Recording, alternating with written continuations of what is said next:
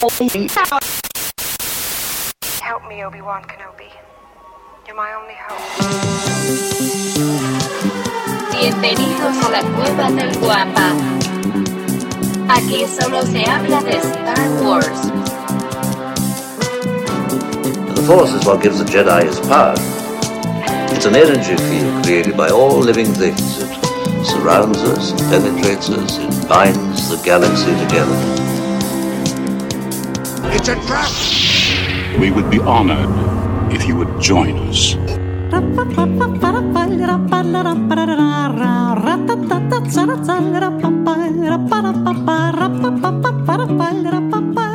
Hola, ¿qué tal? Bienvenidos a un episodio más de La Cueva del Guampa. Este es el podcast en donde solo hablamos de Star Wars. Y como todas las semanas, acompañándome y poniéndole el toque fino y elegante a este tugurio galáctico, se encuentran conmigo los cazarrecompensas más eficaces de la colonia, los galanes más cotizados del barrio. Mis queridos amigos, compañeros y masters Jedi, arroba Lucifagor y arroba Michalangas4. Es un placer estar aquí contigo, gusto. amigo Davomático. Muchísimas gracias. Gracias Y de por este- recibirnos. Y de este lado, su seguro servidor, arroba Davomático. Que por cierto, así nos encuentran en Twitter. Mejor Y- conocido, hay que decirlo, Claro, como claro, el claro. Cid del Amor, Amor. que, que ha empezado, curiosamente su perfil de Tinder ha empezado a subir Muy mucho bien, más de ¿eh? nivel. La verdad ¿Tienes- es que- ¿En Tinder hay estrellitas o qué? ¿Cómo, cómo No, te ¿cómo es? catalogan? ¿Cómo es la ¿Como un cosa? depravado? no, no, no, son las de para abajo. No, no, es que no, no, me refiero, no sé cómo te Tinder de alguna manera te Pues es cataloga, que, ¿no? es que les manejo las fotos atrevidas. Ah, es- Eh, traje de leopardo y Traje de, elefantito. de leopardo y, y- Le manejo- y aceitadito para que Le manejo la salida de alberca. Sexy. Oigan, y hablando de Twitter y Tinder, por cierto, muchísimas gracias a todas las personas que ya nos están siguiendo a través de nuestras diferentes redes sociales, como lo son Facebook, en donde nos encuentran como la cueva del Guampa, recuerden con G de Guerra de las Galaxias. También muchísimas gracias a las personas que ya nos siguen a través de YouTube. Twitter, en Twitter es el único lugar en donde no somos la cueva del Guampa, solo somos cueva del Guampa. Pero pues muchísimas, muchísimas gracias. Y también quiero aprovechar para agradecer a las personas que ya tuvieron la confianza, bueno, que a- aparte que ya están visitando y que ya tuvieron la confianza de comprarnos por nuestro portal de internet www, ¿no? ¿Cómo era? http, diagonal, HTTP. diagonal, dos puntos, es como hace punto. 20 años sí, atrás. sí. Bueno, 20 años, estamos celebrando los 20 años de episodio 1, así es que queda bastante, bastante ad perfecto hoc. ahora que lo dices. Es, eh, queda, es muy buen timing. Eh, la cueva del guampa.com, en donde pueden encontrar pues prácticamente todo el stock que tenemos en la cueva y en el museo a su disposición. Very well, Captain. Captain, Captain. Master, moving stones around is one thing. This is totally different. No, no different. Only different in your mind. You must unlearn what you have learned. Captain. Very, very well, Captain. Hoy estamos grabando, hoy es 4 de mayo, señores. Hoy es May the 4th be with you, es el día de grabación, sábado 4 de mayo. Y es su- una semana, no sé si ustedes opinan lo mismo, repleta de altibajos y tragos amargos y dulces. Y, Oh, y aquí sí. les va el porqué. No sé qué piensen ustedes. Hoy estamos festejando el 4 de mayo y qué mejor manera de celebrarlo que abriendo oficialmente las puertas de la cueva en Cancún. Porque a esas alturas ustedes ya saben o ya sabrán que grabamos desde el Caribe mexicano. Esperemos que ya lo hayan descubierto. Hemos dado miles de pistas Sí, durante claro, los programas. claro. Sí, Si no lo saben, viven abajo de una piedra. Es correcto. Y pues bueno, ya estamos, ya estamos ahora sí con la tienda al 100% con todas las figuras. Si nos siguen a través de las diferentes redes, pues ya se podrán haber dado cuenta que ya está repleta la tienda con todas las figuras, todas las colecciones. De verdad, de verdad, esto es una, y como te digo, es un trago tan dulce y desgraciadamente Y- se y vio te voy a amargado. decir, tal vez lo más importante de esta tienda no es que sea una tienda. Vengan y conozcan al Cid del Amor. Claro. ahí es Ahí- donde ahí está, está la la Claro, aquí está lo bueno y, y- y les prometo... Sí. No les prometo nada porque... No, No, no, no, pero si ustedes vienen, esto es oficial, ¿eh? Si ustedes vienen y le piden un consejo al Cid del Amor en menesteres románticos y amorosos, lo que les puedo garantizar es que tendrán un consejo desde el lado oscuro. De su corazón. Del corazón. Ay, Digo, si es bueno o malo el consejo, pues bueno, ya, ya es depende Esa no, cómo ustedes es lo aplican, ¿no? Esa es otra historia. Lo importante es ¿Cómo lo venir y pedirle un consejo. Claro, claro. Señor sí del amor, ¿cómo Tengo hago feliz duda. a mi novia este año que se me olvidó su santo? ¿Sabes qué? De- yo, yo, yo creo, no sé qué piensen ustedes, yo creo que deberemos de abrir una sección en el programa como los consejos del SIT del amor Claro. semanales, ¿eh? Ah, bueno, o sea, manden sus preguntas y con todo gusto aquí. O Porque yo sé que muchos, muchos de los seguidores de, de Star Wars, pues este, no son tan, digamos, afortunados en la onda del amor.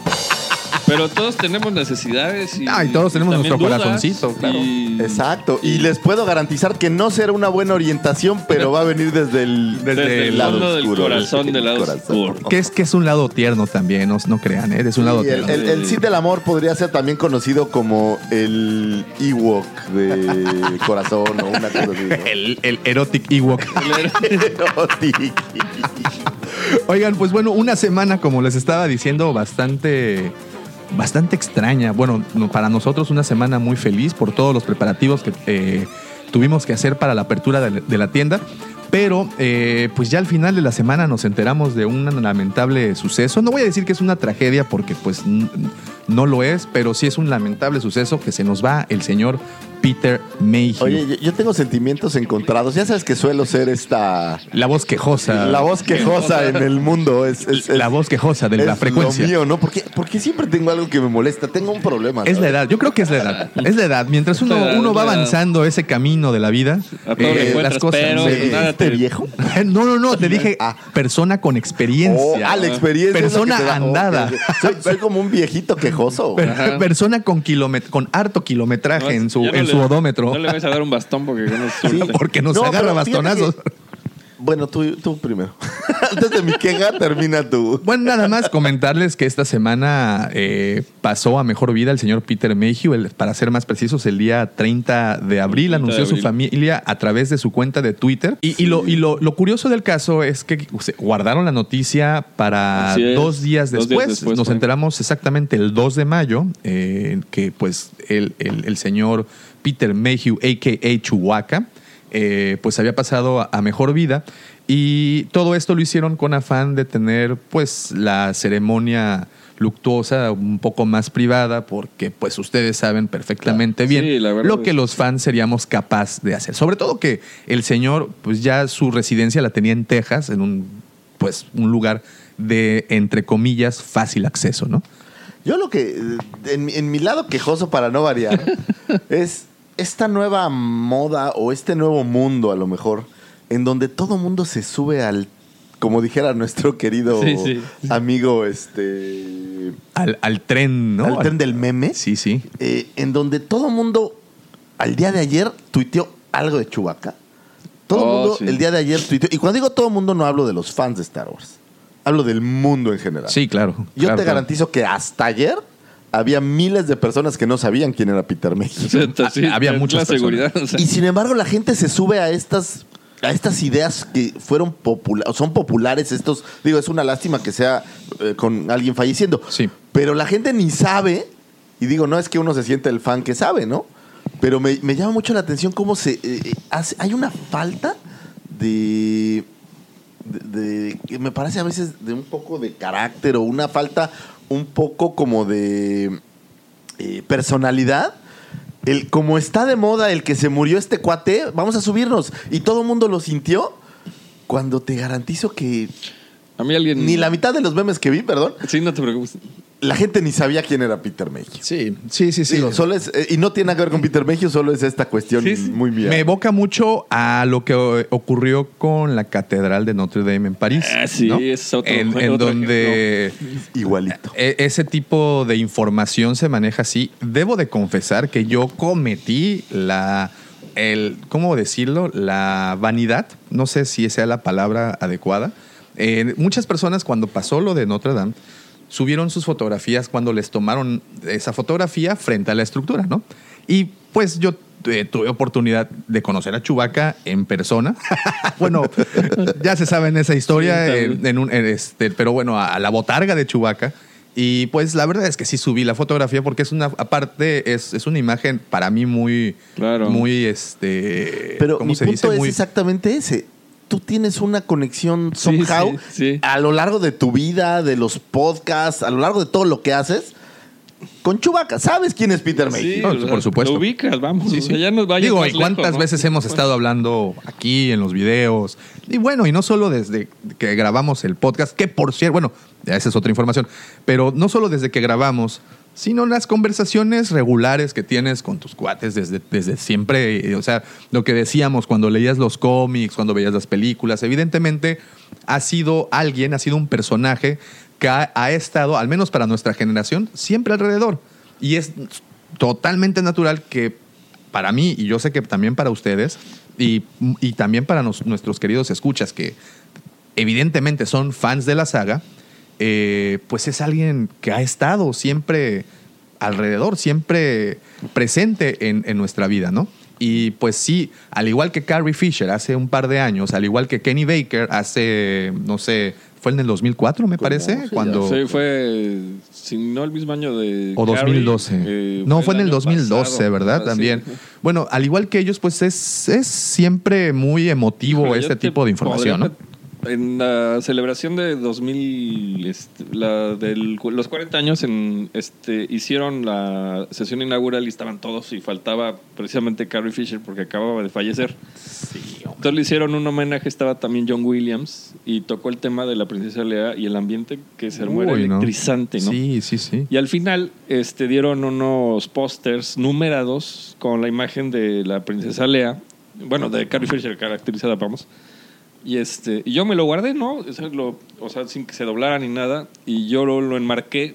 Y a mí lo que me dolió es que no le hicieron un homenaje a precisamente a... A Peter Mayhew. Ah, bueno, no, a, perdón, a, a Kenny Baker. A Kenny Baker, por nadie lo mencionó. Sí, sí. Entonces yo lo enmarqué y a manera de, de homenaje le puse el marco. Todo el mundo decía, pónselo negro porque la foto es negra, blanco y negro. Le dije, no, vamos a ponérselo azul. Este, Claro, con los colores de Artu, ¿no? Ajá, o sea, de manera de... Y De nadie me, lo agarra, nadie me agarra la onda, ¿no? Entonces sí. Bueno, porque no son fans. Así pero, No, pero- eso pasa, ¿no? Pero, pero es, es, voy a lo mismo. Si hoy se muere, es muy curioso porque Chewbacca es un personaje sumamente emblemático. Claro, claro. y entrañable y de los preferidos, Y- ¿eh? y no, y, oye, ¿y no estará marcando una pauta interesante esta generación que termina? Sí, por Para supuesto. Digo, empezamos con Por los que ya supuesto. platicamos, pero ¿qué, qué, qué más queda? ¿no? Lo ¿Cuántos años tiene Harrison Ford?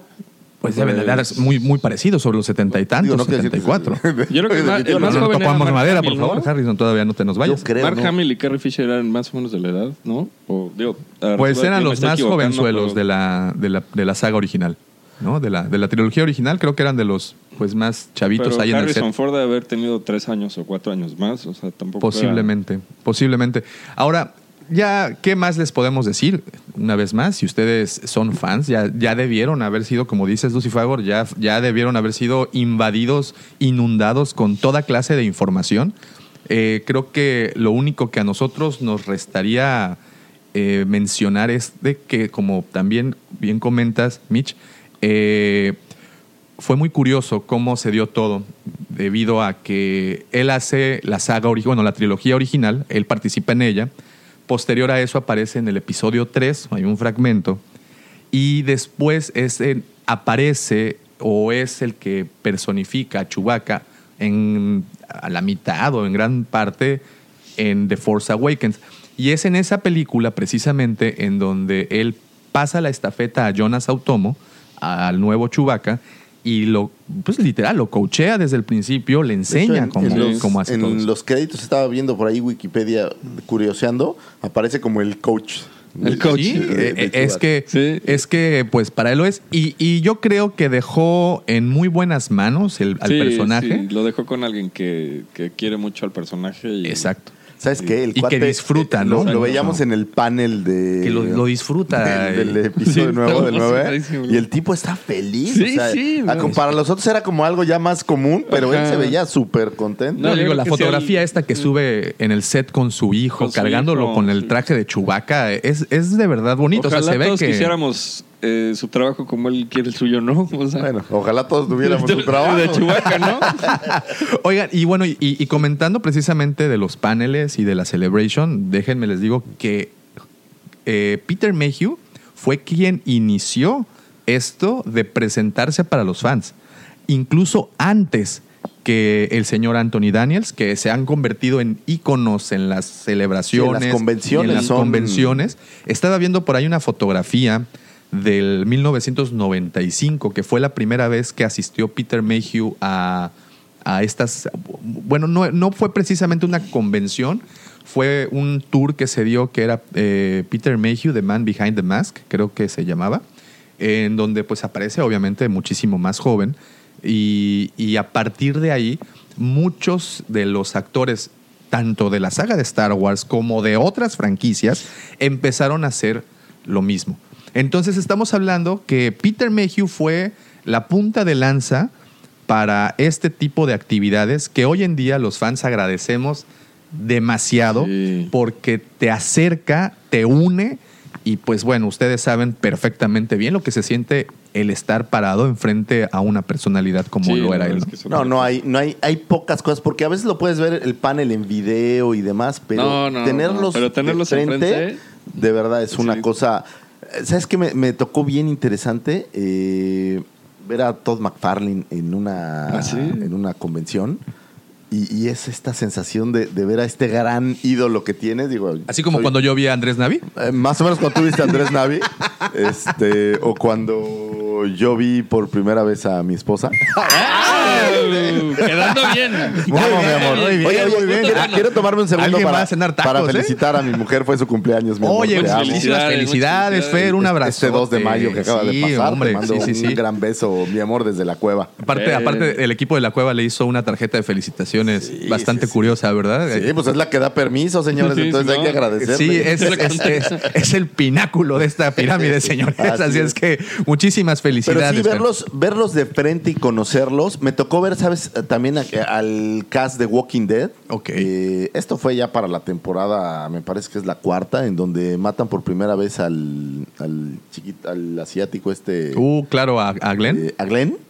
Eh, Creo y- que era y la los- eh, ocho. eh, era un stand increíble porque el stand tenía figuras, no estoy seguro si eran cera o de qué estarían hechas, pero tenían a todos hincados en, en esta Ah, escena. sí. Tú no habías visto la escena, pero el tener a todos hincados era como un pseudo spoiler Claro. de que algo iba a pasar, ¿no? Claro, claro. Y baja eh, este actor que hace Negan. Digo, sorry que hable ahora de Walking. Pero baja este actor que era Negan y se pasea y hacen como unos segundos de lo que iba a suceder. Y sí, era impresionante. Buenísimos, muy buenos. Y, y bueno, y ya creo que para, para cerrar este, este triste punto, eh, también, bueno, la carrera actoral de Peter Mayhew, eh, me enteré por ahí que no empieza con, con el papel de Chewbacca. Creo que tiene un papel muy corto por ahí. Tiene una de Sinbad. y Al- tiene de Sinbad, es precisamente es el que, el que había leído. Él, él trabajaba en un hospital, era pues como ayudante, ahí no era, no, era, no, no era enfermero. Y bueno, sale de ahí. El señor se muda a Texas, que es en donde pues ya pasa sus últimos días. Mitch, tú nos comentabas hace un par de semanas que la razón por la cual no había asistido a la celebration pues era precisamente por Sí, problemas de salud. problemas ¿no? de salud. De hecho, sí asistió. Tenía confirmadas eh, horarios para firma de autógrafos y paneles y así, pero al final decidió cancelar la, lo que tenía agendado por temas de salud. O sea, ya se veía que... Sí, eh, yo me enteré por ahí que eh, se... Bueno, también hace unos meses, no, no, no, no muchos, él estuvo en cama debido a una complicación que tuvo en una operación, que precisamente, como, como nos platicaba, su estatura le, le causaba ciertos problemas en los huesos y en muchas ocasiones pues tenía que ya moverse en silla de ruedas. De hecho, comentan que en el set de grabación, pues es donde estaba, ¿no? Todo el tiempo en una silla y se apoyaba con el bastón. Imagínate, el cuate, no tengo la medida exacta, pero está arriba de los dos metros 10, dos metros y fracción. O sea, ayer viendo, pues, toda esta, esta cascada de imágenes que pudimos ver a lo largo de la semana, bueno, a lo largo de este par de días que han pasado, la diferencia de estatura, por ejemplo, con Carrie Fisher, era, No, mon- era- era la mitad, cara. unas fotos. Le llegaba al ombligo. 2.18. 2.18, le llegaba al ombligo literalmente la señora Carrie. No, Entonces, y hay unas, unas fotos increíbles. Y eh, sabes- y- estas que luego sacan como del backstage. así. Sí, no, no, no, buenísimas. Y bueno, y yo ya para concluir, el día de ayer eh, tuve la oportunidad de ver ahí un, un video en YouTube de las entregas de premios de MTV de las películas. ¿Se acuerdan que MTV antes era cool y antes premiaba las películas. Antes de, de hacer realities antes de hacer realities. y en los premios de MTV Movies, Es Movie terrible. No sé por qué voy a preguntarte esto, pero ¿por qué alguien vería Jordi Shore y esta basura? Es que Este, sí, no lo había entiendo. mercado, ¿no crees que Ya no hay- Este- la gente ya no tiene cerebro. ¿Qué pasa, güey? bikinis. Esa es la respuesta. Bikinis. Puede ser, pero son, son tan, Jóvenes. tan estúpidos los programas que no, de verdad no lo entiendo. Yo, haz lo que yo, ponle mute.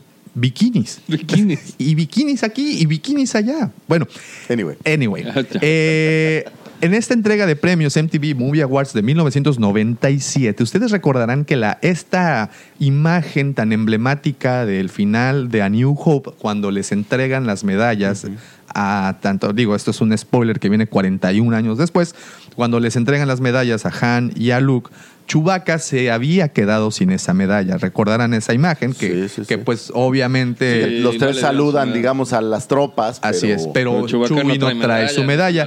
Y de manera simbólica, para estos premios, le dan la. Bueno, obviamente le, le ofrecen el premio de Life Achievement a, a Chewbacca. Eh, la gente de MTV, ustedes saben cómo manejaba en ese entonces las cosas. No me gusta esta palabra, pero la voy a utilizar. Eran muy irreverentes, muy transgresivos en, sus, en, su, en su proceder. Y pues ponen un collage de imágenes muy buenas, hay una, una recopilación de sus imágenes, y al final aparece Chewie en vivo, caminando por los pasillos. Yo no me había eh, dado cuenta de la estatura de, de este personaje hasta verlo en una situación, pues, no fuera de la película, vamos, ¿no? Y el, el tipo era demasiado alto. Sube al escenario y quien lo recibe es Carrie Fisher, precisamente, quien le acomoda la medalla, y él la carga. Y al momento de cargarla es por eso que les digo que tiene la mitad de estatura. O sea, era un tipo gigantesco. Una presentación muy bonita. Si tienen oportunidad, échenle un ojito. Si hoy verla, pues ya tiene otros tintes. Hoy ya te, ya, ya te cala tantito el, verla. Ya no es tanta, de- tanta risa. Pero, pues bueno, por fin le pudieron entregar esto. Desgraciadamente fue al personaje y no al actor. O sea, nunca mencionaron a Peter Mayhew en ningún momento. Y pues bueno, le entregan Es- ahí. es- ¿Sabes qué? Estaba acordándome ahorita de este- video eh, de Jimmy Kimball. o Mm. Jimmy Kimball se Oh, llama. claro, el- sí, sí, sí. Eh, donde sale Harrison Ford, no sé Sí, si lo has sí. visto. Es una joya, ¿no? Digo, para los que no lo han visto ahí, búsquenlo. Sale, eh, está como en una entrevista Ajá, sí, sí. Harrison Ford con este Jimmy Kimball. Y le está haciendo preguntas de, en general. Y de repente eh, aparecen, ah, una pregunta del público, ¿no? Y el que está preguntando es Chubaca, ¿no? Claro, Y, y- y- y Harrison Ford se, se molesta con él, ¿no? Sí, se pone y, y empieza es- este diálogo que es como este chiste local de, de- de las películas, que es, es increíble, ¿no? Sí, y lo llevaron muy bien durante todas las películas que Y grabaron. no sé si después viste, hay una segunda parte en donde Chewbacca se quiere suicidar. Y, y- y Harrison Ford va al rescate. Harrison Ford va al Ah, sí, es cierto, claro, es- de verdad es... es- es- ¿Fue igual con Jimmy Kimmel esa o fue con fue igual con Jimmy Kimmel. ¿Sí? Sí, sí, Sí, fue- como- como es una igual. segunda parte de Ah, ok, mismo, ok. ¿no? No, sí, fueron. muy bueno, ahí muy tenemos, en serio, yo creo que en estos días van a estar publicando este Claro. tipo de videos y ese tipo de información va, va- van a estar publicándolas. Véanlas, la verdad es que sí, hay, mu- hay muchos momentos bastante, eh, ¿cómo se dice? Eh, que nos van a eh, recordar cosas muy padres de este actor y así es como yo creo que lo tenemos que recordar. Y pues no nos resta más que decir, descanse en paz, señor Peter Mayhew. Este podcast, al menos es nuestra humilde cooperación, va dedicado para su memoria. Carpet?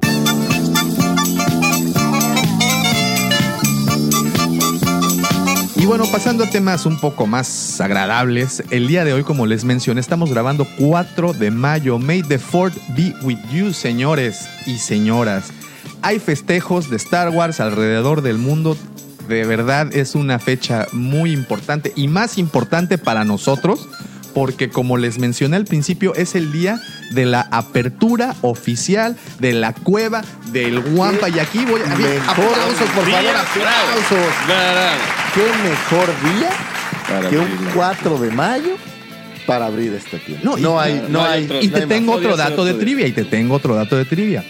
Nosotros empezamos con el proyecto del Wampa justo en mayo del 2018. O sea, también estamos de manteles largos, señores. También nosotros. Sí, sí, cómo no. Y, y bueno, Nada más, la pregunta obligada es, ¿ustedes saben por qué se festeja, aparte del nombre, por qué se festeja hoy? ¿Cuál fue la primera Pues celebración? gracias a, a- a- a Inglaterra y a Exactamente. la... No era la reina, era... La dama de hierro, la ¿no? dama de, la hierro. dama de hierro. Y como no, pues bueno, les platico para los que Margaret. no sepan. La Margaret Thatcher. El Star Wars Day nació a raíz de una publicación en el diario británico London Evening News del 4 de mayo de 1979, o sea, un par de años después de que estrenaran Dos años después. eh, después de que estrenaran A New Hope. Se trataba de una nota en la que miembros del Partido Conservador del Reino Unido felicitaban a Margaret Thatcher por su recién adquirido puesto como primera ministra del país. El texto decía, May the Fourth be with you, Maggie. Congratulations. Decía el escrito que dio lugar a un juego de palabras, pues obviamente que significa que la fuerza te Te acompaña. acompaña. Claro. Y entonces, pues a raíz de eso se han hecho celebraciones y, y conmemoraciones por todo el mundo que están geniales. Recientemente apareció una película de, creo que es con Glenn Close, de Margaret Thatcher. Ah, ¿Habrá sí, claro. una alusión ahí de, a esto? Mm. No creo, ¿ah? Pues posiblemente, posiblemente. Digo, no la he visto, pero, pero me quedé pensando, porque es una película de la vida y de cómo llega al, Claro. al, al poder y bla, bla, Claro, bla, ¿no? pues eh, mira, mm, yo he visto como celebraciones y cómo han, han eh, este, tratado de hacer temas alusivos a la fecha, pero para mí una de las más interesantes fue la que se hizo este día precisamente hace cuatro años, en el 2015, cuando los astronautas de la Estación Espacial Internacional pues para conmemorarlo vieron en el espacio, obviamente, las películas de Star Wars. Entonces, yo creo que ya ahí podemos darnos cuenta de, del tamaño de esta pues de esta costumbre. Eh, Y, Platicaba ayer, eh, fíjate. digo, nada más para ahondar un poquito en el tema. El May the Fourth, pues es un día no oficial, sino que es de los fans, ¿no? Pero en California, a partir del día de ayer o anteayer, ya es un, un día oficial. O sea, ya está. Oficialmente es el día de Star Wars. Oficialmente es el día de Star Wars. Pues en Cancún también, porque pues a partir del día de hoy no solo vamos a celebrar le- el día de Star Wars, sino también vamos a celebrar la apertura oficial de la cueva para el público. Eso. Entonces, creo Así que es. Qué mejor manera de acordarnos. Ahora sí no se nos va a poder olvidar la fecha del aniversario. No, no, No, para no, nada. nunca, nunca. Si se ponen a- ahí les va un consejo del Cid del Amor. Si se quieren casar, cásense en una fecha tan importante como esta y les prometo que no se les olvida. El único ¿No? problema que vas a tener es cuál festejas, ¿no? Exactamente. Ah, pues el vas a 4 tener de mayo. Ese es un problema. Pues el 4 de mayo, jóvenes. Entonces, como saben, estamos abriendo ya la tienda. El día que vengan a la tienda, no olviden de visitar Cancún. Cancún también es muy bonito. Yo sé que su viaje va a ser, eh, pues, primordialmente para conocer la cueva y, pues, Bueno, evidentemente. Pero si hay un día que por casualidad esté lloviendo o algo así, pues pásense a la tienda. No, al revés. Yo digo, cuando visiten la cueva del Guampa, no olviden también conocer Ah, Cancún. está bueno. Las playas también son bonitas. Las playas Voy a ir a también la son cueva del Guampa. bonitas, De pasito digo. voy a ver a las playas. Fíjate que, digo, Exacto, claro. Y yo no creo que yo sea un caso especial, pero hay mucha gente que cuando viaja, yo por ejemplo, lo primero que hago es buscar Claro, tiendas o- esa- cosas. mismo. Ya ahora tuve la moda, por ejemplo, fui eh, el año pasado a Sevilla, en España. Y lo primero que empiezo a buscar es Sevilla Star Wars. Y te empiezas a dar cuenta de cosas que, por ejemplo, ahí, ahí entiendo que es el club de fans de Star Wars más viejo. Es el primer club de Eh, Es el primero. El de Sevilla, ¿no? Entonces Ofi- empiezas oficial, a encontrar oficial, ¿no? Toda esta información que a veces pues, pues no la tienes a la mano. Por ejemplo, yo no lo sabía hasta ese momento que hay una plaza que se llama Plaza España en donde filman eh, unas breves escenas del episodio de, de ¿no? los clones. En De teoría es Naboo. Naboo. Estas escenas donde están caminando Por los eh, pasillos. Anakin Los pasillos, con Padme ujú. y con un Ar- eh, Artu, ¿no? Bueno, con Artu. Con Artu. Y son escenas eh, realmente, creo que cortas, o sea, son tomas realmente. Entonces eh, eh, emulé con mi esposa esa escena y fue sueño hecho Oye, realidad. pues saliéndonos un poquito del tema, España, bueno, algunos sitios de España los, los utilizan para sets de grabaciones. Eh, Game of Thrones, por ejemplo, ha utilizado muchísimas este, locaciones en España. De hecho, muchos de los extras que han utilizado en la serie. eh, ¿Sabes son- qué pasa? Es, muy bonito. Sí, o sea, sí, hay sí. lugares de verdad muy padres y tienen una mezcla de, eh, yo lo diría como de culturas, que de verdad es... es, es- es Yo me acuerdo una película, ya no me acuerdo qué trataba, trataban de asesinar a un presidente en México precisamente, pero no grabaron nada en México, sino que se fueron a... A no sé, Spectre. A no sé si era México. a Granada o no sé dónde, eh, en España, y la plaza que grababan, trataban de vendértela como si fuera el Zócalo de la Ciudad de México, pero obvio no. Y al final salía el metro y el microbús, entonces muy mal hecha, ¿no? Pero la verdad es que sí lo grabaron dices, todo vino a allá. mi mente, estaba leyendo un libro que se llama literal, creo que es eh, pendejadas selectas de la historia, una cosa así. Y descubrí lo que es un zócalo. Ok. Ah, bueno, claro. Somos sí. el único país que le llama zócalo al- A sus plazas. A las plazas, ¿no? Sí, es cierto. Pero Esa es un- una, una digo, palabra muy por- mal dejar, utilizada. Zócalo pues, es la base de una estatua. Sí, sí, la base de una estatua o una de una bandera. ¿no? La- Y, a- y le llaman al Zócalo así porque hubo muchos años la base de esta estatua de, eh, creo que es Carlos III o Carlos V, que está ahí en, ahora está en el Palacio de Minería, pero iba a estar en el Zócalo, pero nunca la pusieron, nomás pusieron. Curioso, fíjate. Y, y así se volvió el Zócalo. Oye, y también, bueno, aprovecho también para mandarle un saludote a nuestros amigos de la Fosa del Rancor para España. Son un podcast muy bueno. Si tienen oportunidad de escucharlos, también tienen una página, la Fosa del Rancor. Un Vamos a saludote, mis hermanos, hasta España, porque pues de ahí Y también, también, nos un, gran mucho. saludo, digo, aprovechando este momento, eh, a Roque y a la gente del, Del club- del club de fans de Star Wars. De Cancún, que nos estarán Cancún. Mi acompañando. querido abogado, le mando un gran, un gran abrazo. también. ¿Ahogado? Abogado. Ah, oye, abogado. escuché Abogado, ahogado, abogado. ¿no? porque pues es abogado, abogado. o sea, luego también se Ahogadas las tortas, ¿no? o de, o de Bacardí. no, es. No, no, no, es ¿Cómo crees, mi estimado abogado? No, No, vaya a no, caerme no, una no, demanda no, no. laboral.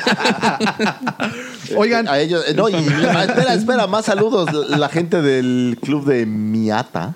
Claro, Ah, claro, también al claro. buen Jules Jules que, que- que organizó ahí la visita. También bueno, a pues, Star Wars, el club de Star Wars Multiverse también, que, que también nos van a estar acompañando unos cuantos miembros por acá. Y también quiero agradecer a las personas de Star Wars Coleccionistas Collectors que regularmente no permiten publicaciones de tiendas o de servicios de venta, pero el día de ayer eh, un miembro nos hizo favor de compartir la publicación de la cueva y pues obviamente es una buena noticia para todos los coleccionistas porque cuando tengan oportunidad, es más, yo los invito a que visiten nuestra página de Facebook, en donde subimos las fotografías y videos en vivos, etcétera, y van a poderse dar cuenta de la magnitud de surtido que tenemos. Y bueno, voy a dejar de, de meter goles ya. No, no, ya, ya, pero- Y agradecimientos en general al, buen Jafet, que la verdad. Ah, claro, por cierto, un, Jafet. Un este río de información súper interesante. Por cierto, y hablando de Jafet, si tienen eh, también oportunidad de eh, visitar el canal de YouTube Chacho Collections, por cierto, y aprovecho también para mandarle un saludo a nuestro buen amigo Chacho y también a, a nuestro brother Yeshua Revan, que han estado muy pendientes de Sí, esta bueno, apertura y nos onda, mandaron a felicitar por ahí. Eh, pero vean los dos videos, tanto de Yeshua como de Chacho, en donde visitan la cueva de Jafet o, o su, o su colección.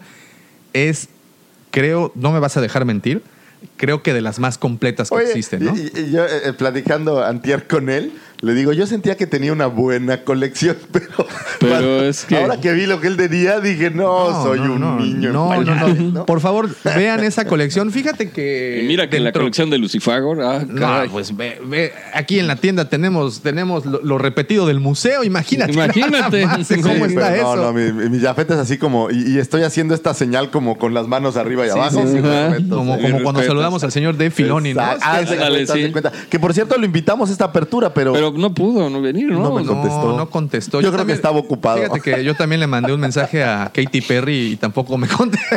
No, no, ¿sabes? A ¿sabes? Kathleen Kennedy, en el pero tampoco. pasado, te voy a platicar una interesante. En el pasado, y esto estoy hablando hace 40 o 30 años, la gente tenía esta costumbre, y esto, una plática de una abuelita, de mandarle, por ejemplo, te ibas a casar y literal mandabas una invitación al señor presidente. Claro, Ah, claro. por supuesto. No iba. No. Pero te regresaban una carta como de agradecimiento. Seguramente había como un departamento ahí de relaciones. ¿no? Ajá. Sí, pues Entonces yo eso, dije, eso era Oye, se Dave Filoni, si estás viendo una invitación, pues, pues nomás. Mira, mira Un nada retweet, más ¿no? el un retweet. Un retweet. Imagínate Sí, ya, Dave Filoni. Con eso. Imagínate, de la gente de Star Wars, por favor, este es un nicho para sus fans. Aquí cultivamos, cultivamos la fanaticada por su saga, por el ¿Me amor. escucha, señora Kennedy? bueno, bueno, bueno. Bueno, bueno. Probando, ¿me escucha? The Force is with you, young Skywalker. You are not a Jedi yet. Oigan, el mismo 30 de abril, digo, ya nos enteramos de esta, de esta lamentable noticia de- del señor Peter Mayhew, pero el día 30 de abril también estrenaron un, y es un término para mí no nuevo, pero que está agarrando de nueva cuenta importancia, un audiodrama eh, del libro, bueno, no, no es libro porque tampoco lo han publicado, de la novela posiblemente Doku Jedi Lost. Ya habíamos platicado en alguna ocasión que habían producido este audio, no lo, no lo han, o no hay planes al menos para sacarlo eh, a la venta en físico. Se va a distribuir directamente para las plataformas de audiolibros. En este caso, bueno, lo que, la que yo uso es Audible. No Sí, sé, supongo que también iTunes debe de tener Debe ahí este, en su, su injerencia. Pero Audible es Amazon, ¿no? Audible es, es Eh, Amazon, Es Amazon, sí. que es yo creo que la más completa, ¿no? Que, que puedes encontrar y donde van a llegar este tipo de estrenos. Ahora, lo interesante de esto es que, bueno, una, que no se va a sacar en formato físico, al menos por este momento. Dos, que las voces que se están utilizando eh, para la creación o que se utilizaron para la creación de este archivo fueron las voces que, los artistas de doblaje que participaron en Clone Wars. Entonces está bastante bien producida. Por ahí soltaron un fragmento para que escucháramos pues los La- efectos. el doblaje de Dooku en Clone Wars es, eh, no es este. Fíjate que sí y no. o sea, y no. sí y no, porque recordarás O sea, que el señor Christopher eh, Lee, pues eh, también pasó a mejor vida Sí, sí. En, en algún punto y eh, el señor que ahora lo interpreta, o al menos al personaje de Doku, es el señor Ewan Morton. Y Pero pues, todo Clone. Es, no, digo, solo es duda. Fíjate ¿no? que esa es una yo muy no sé si buena en Clone Wars pregunta, ¿eh? originalmente Christopher Lee sí, sí, sí doblaban. Digo, no, Eh, pues no sé, No porque sé. así había escuchado algo de que sí había participado, pero bueno, para eso tenemos al señor Google, tenemos Nos la magia de la este edición de audio y podemos sonar inteligentes en el momento que nosotros lo deseemos, pero como somos un podcast completamente orgánico, vamos a dejar no, esto. déjalo correr. para que Pero bueno, mientras, mientras el Departamento de Inteligencia de la. Cueva está buscando la información, yo les comento que la historia que nos va a narrar esta, esta novela o en este audiodrama es lo que era antes Doku, antes de convertirse Jedi. No sé si ustedes sabían, eh, hay algunas novelas que tocan el tema de, de su provenir. Era un conde, era un conde porque pues era de familia muy acomodada, o sea, el- el- el- la familia de Dooku era una familia de dinero. Y estos... No, al- es un cuate que se llama Cory Burton. Fíjate. El que hace al Count Dooku. al Konduku. Tienes, bueno, tienes por ahí los otros nombres de las de otros actores de doblaje, porque y por sí había escuchado que, Pues que sí, Obi-Wan es James Arnold Taylor. Muy bien. Eh, Obi-Wan. Obi-Wan, sí, es, es- es- es este. es- es Ahsoka. Eh, ¿Quién más tenemos por aquí? Obvio, Anthony Daniels. A ver, ¿tienes, por ejemplo, ahí a la mano quién interpretó a Sash Ventres? Vamos a buscarla. Tengo a Padme Amidala. Mira, por ejemplo, porque, Chaver. porque Qui-Gon Jinn, eh, al Uh, menos... Pre-business, John Favreau. John ¿En serio? Favreau. ¿En serio? Fíjate, fíjate. Fíjate, eh, sé que Jonathan Davis, el actor de doblaje, no el vocalista de Korn, déjame les, les- les aclaro, eh, ha hecho a Qui-Gon Jinn tanto Mark para... Hamill es Darth Bane. Bien, Mira. muy bien. Está Hablando bien- de que... Está bien interesante, ¿eh? Este, pero no. Pero bueno, no eso, eso fue para Clone Wars, ¿no? Aquí en, Sí. en- en la novela, pues bueno, tenemos ahí a otros cuantos actores de doblaje. Y bueno, como les comentaba, en este mundo, en este mundo que nos relatan, pues nos platican un tanto del, pro- del, del provenir de, de Duco, ¿no? Como les digo, es de una familia acomodada, eh, con recursos. O sea, hablan desde que era. antes de convertirse Jedi, antes antes, de ser- de ser Jedi, cómo se da cuenta de su, de su sensibilidad a la fuerza y pues de ahí cómo lo toman para la orden, cómo él renuncia a pues a ser un conde, porque pues ahí lo tiene, ¿no? En el, en el, en el título. Estaba viendo curiosamente uno de los episodios finales, si no es que el final de, de Clone Wars, estas misiones perdidas. Ujú. Y es esta misión donde Yoda va eh, va a varios planetas, incluido Dagoba. eh, Donde se pone a meditar, ¿no? Se pone a meditar y le ponen unas pruebas como para Así es. descubrir la verdad. Y este y hay una, llamémosle escena, eh, muy padre, donde está Yoda y ya se encuentra a todos sus, llamémosle amigos, incluido el Konduku, donde le dicen ya todo. Que se reúnen onda. bajo un árbol, ¿no? Se reúnen bajo un árbol. Un árbol. Sí, Está es padre, muy ¿no? bonita, muy bonita escena. Eh, pues bueno, eh, mientras, miren, aquí tenemos un poco de la sinopsis que dice, mientras afilia su poder, ah, mientras afila su poder, perdón, fue el traductor que era que decía Sharp, que ustedes saben que se puede utilizar en diferentes, este, se le puede dar diferentes connotaciones, pero bueno, mientras se prepara su poder, Perdona, pero tengo que decirlo. Estaba leyendo una carta de- del fallecimiento de Peter Mayhew, que supongo escribe la familia. Y dice, con mucho arrepentimiento. ¿qué tal? Sí lo vi. De- de- de la- dices de qué? ¿De ¿Por qué? qué usan- Anuncian a ver, la muerte. A ver, ¿por qué? Arrepentimiento. A ver, sí, aquí qué bueno que tocaste No, porque ese la- tema. en inglés debe haber sido regret. Queridos, regret, pero es- queridos amigos de que, que- que manejan blogs o, o- o páginas en Facebook, por favor, si van a utilizar el traductor de Google, al menos no hagan copy-paste de la traducción, No, al menos échenle una leidita antes. sea. Sí, hombre, no, no, no, no hagan Le eso, por favor. No, pues cómo imagínate. ¿Por qué está tan molesta la, la, la ¿Qué le familia pasa? de ¿Por qué? Arrepentimiento, no? sí, hombre, sí lo leí. Arrepentimiento. Pues, Ay, ¿Qué pues les- hizo, les no? comentaba, eh, esta es la sinopsis de, de Doku Jedi Lost. Eh, mientras afila su poder, así lo asiento, Dooku se eleva a través de las filas, entablando amistad con sus compañeros Jedi, Sifo Díaz, y tomando un padawan propio, como lo es el prometedor Qui-Gon Jinn. Recordarán que Qui-Gon es su, Es su es su aprendiz. Y trata de olvidar la vida que una vez llevó. Como les comentaba, pues era de familia acomodada, ¿no? Era fifí.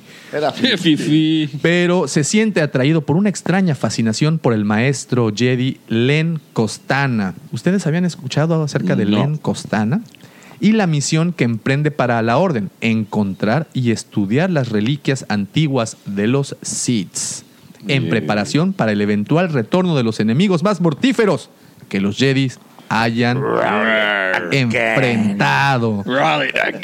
Atrapado entre el mundo de los Jedi, las antiguas responsabilidades de su hogar perdido y el poder seductor del Sith del amor, no, eso lo inventé Ah, yo, caray. y el poder seductor de las reliquias, Doku lucha para mantenerse en la luz incluso cuando la oscuridad comienza a caer.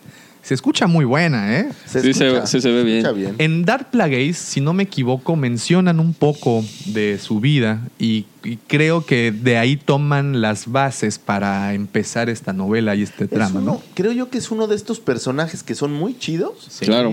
pero que no se había desarrollado mucho, que digamos, eh, es, es como el caso de Vader. Sí, claro. Vader es Exacto. un gran personaje, pero, pero- pero le, le falta todavía desarrollar tantas cosas que son muy buenas. Boba Sí. Fett es otro Claro, caso que, la que verdad es todavía que está como pendiente y a lo mejor con el Mandaloriano veremos cosas. Pero gracias a eso, fíjate, gracias a eso tenemos esto, tenemos estas Sí, novelas, tenemos, Son tenemos personajes más que tienen poca pantalla. o ya imagínate, en, en exposure. 20 años vas a ver las historias secretas del Lobot.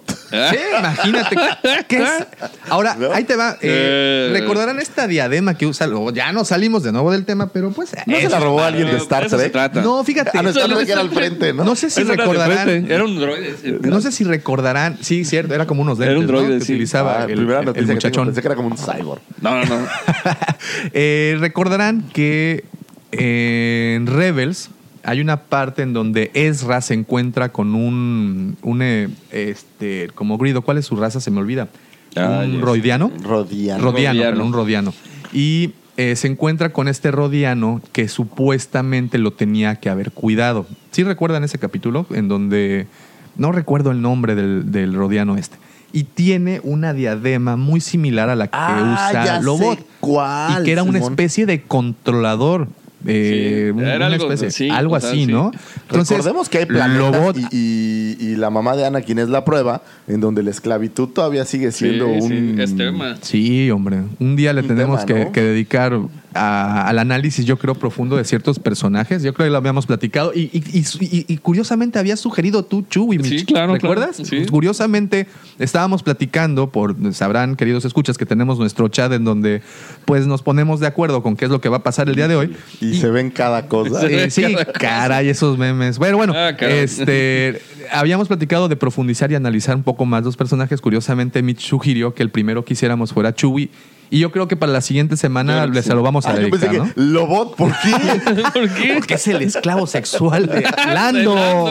Pues Por sí, eso usa esa murió diadema. Como le traía ondita con Androide, este, yo creo que se quedó ahí. se murió esta canción. Pero en fin, ya como les comentábamos y regresando al tema de Dooku, eh, ya salió el 30 de abril, fue el día que salió a la venta. Si tienen oportunidad, pues échenle ahí que una, yo una que estos formatos de audiolibro son, son muy buenos, eh. sumamente cómodos para gente que luego andamos bien camote o que andas mucho en el carro Ándale, o estas ándale. cosas. Son muy cómodos para tener acceso a esta información Sí, es muy cómodo. y no perdértela. Entonces, la verdad vale la pena. Ahora Claro. dijiste eh, audiodrama. Audiodrama, es el... Es, ¿Eso crees es- como es el radionovela? Exactamente. O- o efectos tal especiales. cual. y- Sí, o sea, no es un cuate leyendo, Sí, porque sino un más bien hay, audiolibro- hay personajes y Mira, hay, hay Con mucho un más audiolibro narrador. los narran, ¿no? Pero un Sí, el audiolibro es literal, van leyendo el libro y la única cosa que tienes es ciertos eh, cambios en la entonación del, Bueno, es para dar la ambientación. Así es. Ese es el Pero un audiolibro. audiodrama es, No, aquí imagino, estás hablando- ahí viene el caballo. tac, tac, tac, Exacto, o sea, ¿no? exacto. Aquí es estás hablando como, que participaron... Oh, Calimán. Sí. Está lloviendo. shh. No, no, hace algunos años en, en Radioactivo, cuando existía en el DF, había una estación que se llamaba sí, Radioactivo, sí, sí, que era sí. bastante buena, me Ajá. ponían buen rock, y no entiendo por qué lo pasaron a noticias de un día a otro. Ah, es Eso que pasa. es uh, Pero- las decisiones. Y pronto va, y esas noticias pronto Pero van a ser ellos reggaetón. tenían, no sé si lo hacían ellos o, o- o era viejo o qué, pero hacían una radionovela de Calimán que era verdaderamente buena. No, y bueno, y sus No, producciones de, eso, juguetes el- radioactivo y todo eso eran El pavo asesino. Pues y mira- había unos anuncios de, No, de Navidad era de muy buenos. Sí, como Pero no. al final, pero era WFM y fue lo radioactivo y prácticamente fueron los mismos cuates. Pues y bueno, en este audiodrama participan 11 actores de doblaje. Entonces, quiere decir que es una producción que sí O sea, le sí es invirtieron un- bastante. Es una radionovela. radionovela, vamos. Que no es la primera, y ta- también hemos platicado de esto en varias ocasiones, no es la primera radionovela que sale para Star Wars. En algún punto, por allá de los 80, al principios de los 80 sobre todo, eh, sacaron las radionovelas de A New Hope, la, posteriormente la del Imperio Contraataca, y desgraciadamente, pues bueno, el canon cambió un poco, pero nos hablaban de cómo obtenían los planos, por ejemplo, de la Estrella de la Muerte. Platicábamos hace unas semanas de si Luke murió virgen o no, y, y ahí en esa radionovela no pasa ningún romance. Los fans, guarda, esas son maravillosos. Sí, la verdad. Somos, es que sí. somos, somos, somos. somos, ¿Sabes somos. qué estaba viendo? Un este. Un. Pues le voy a llamar un fan art. Que era literal una figura carded de. de Kenner. De Java de Hot Humano.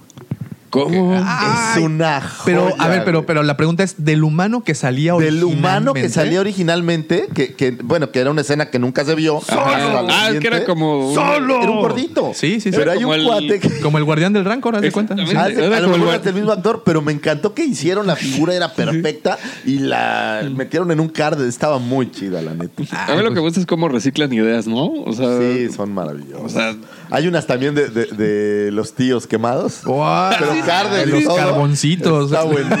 es de muy mal gusto, Todo ¿no? todo quemado.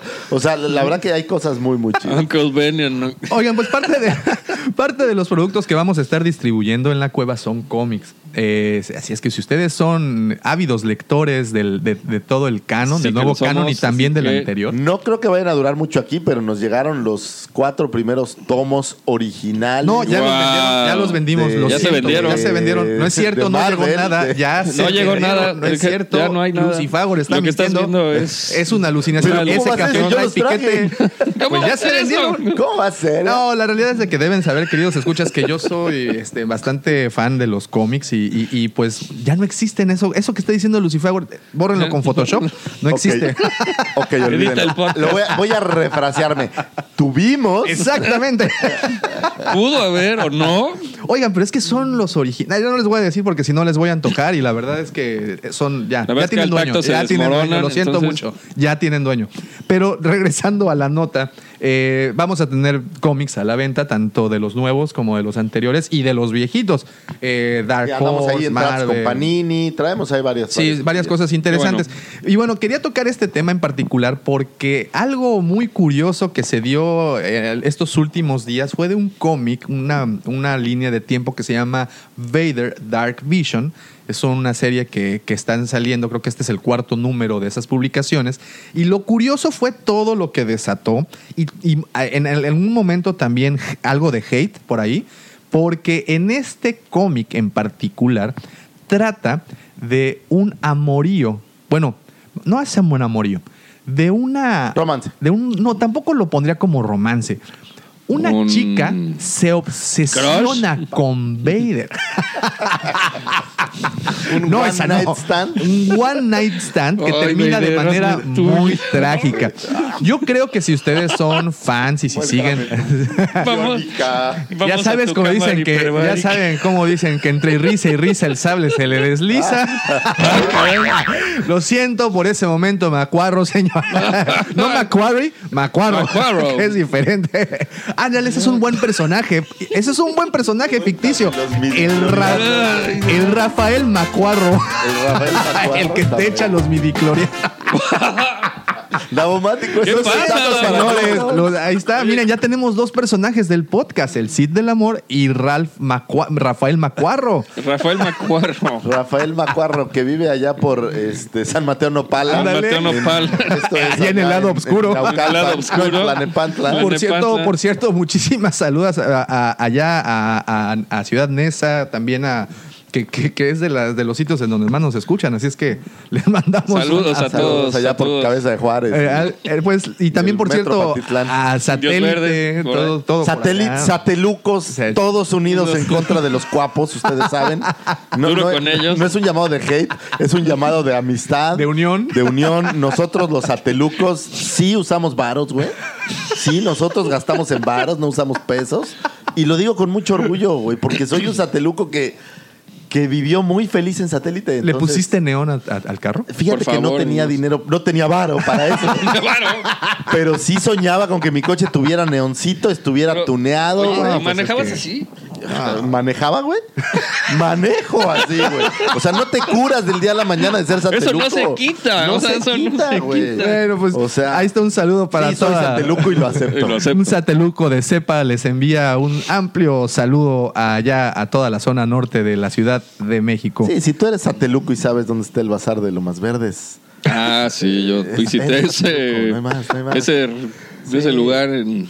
Bueno, bueno, vamos a regresar un poco al tema de Vader que tenía su stalker. muy interesante, muy interesante. O sea, un stalker.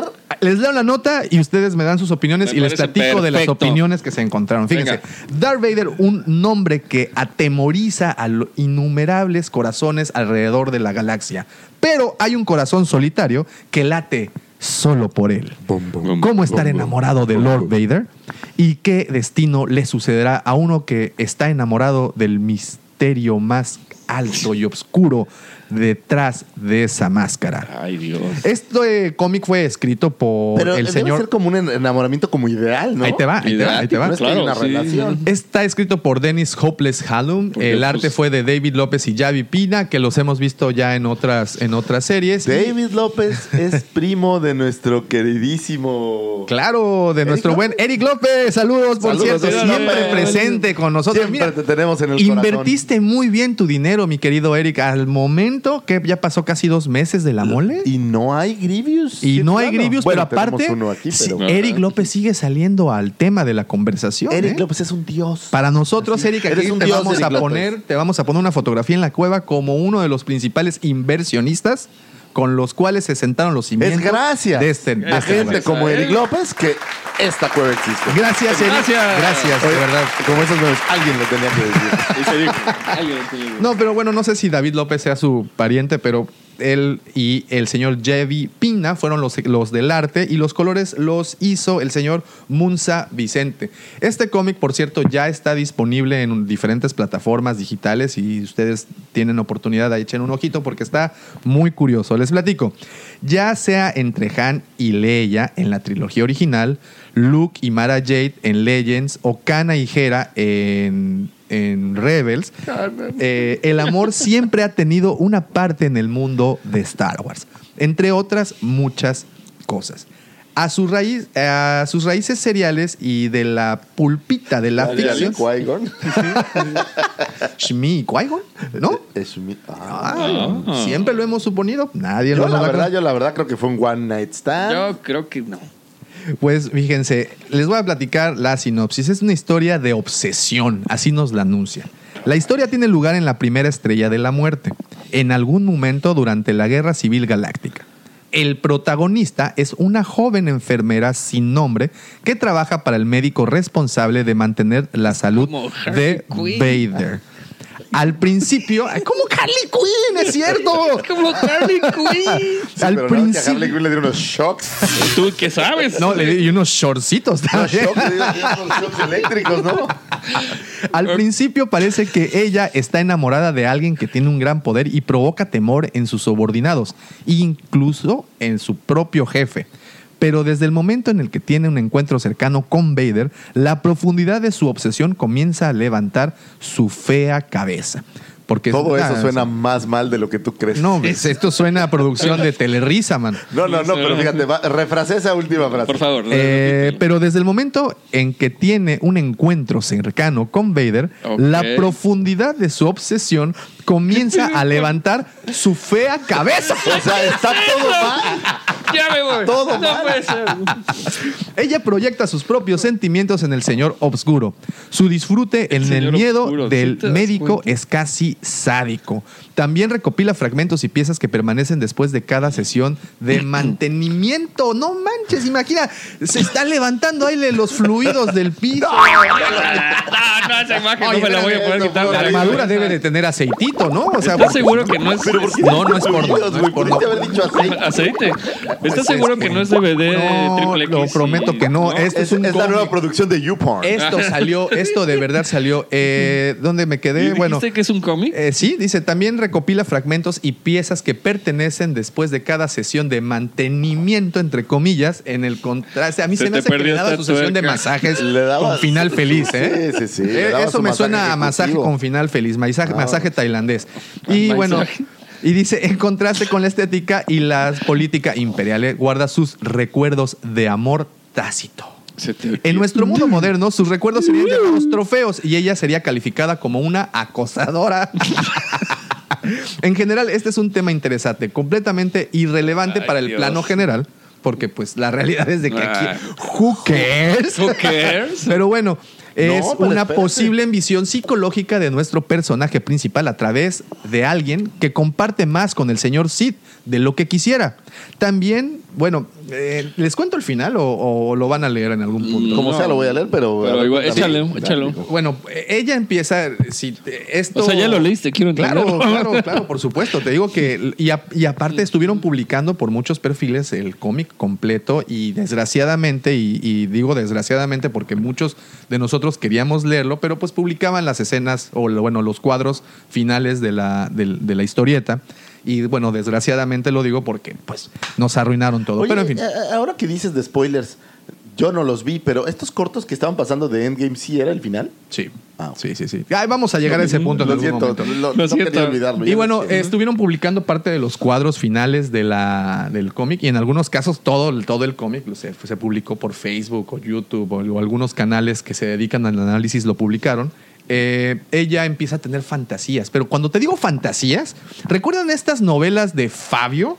En donde salía este tipo con el pelo largo arriba de un barco con una camisa como de pirata desabrochonada hasta el, hasta en el México- ombligo. En el DF había unas que llaman Jasmine. Ah, bueno, pues haz de cuenta, Sí, como el libro vaquero. El libro todo- vaquero, todo el muy- sensacional de traileros. Muy así, muy poético, con las matas volando y así muy Horrible, despechada. sí, sí, sí. Ella Había usando un- una túnica blanca, En los- abrazada así. No, no, no, no. En una- los 70 había una, unos libros en Estados Unidos que la portada era, era un cuatacato mamey, o sea, salvando una doncella del peligro y ¿No era recibiendo Fabio? cualquier cantidad de castigos. O sea, ¿No me lo Fabio de así. casualidad? Si No tienen sé, oportunidad, no busquen, idea, googleen Fabio modelo o Fabio telenovelas y van a Pero dar cuenta como lo platicas ¿Estás hablando de solo para mujeres, Davo? ¿O estás no. hablando de una revista o algo que tú leías? De hecho, estaba Oye, hablando de Star Wars, pero Ah, pues ustedes me desvían bastante de. de- es que de repente se le va la mirada así. Sí, se queda pensando Se queda Fabio. pensando, Fabio. Fabio.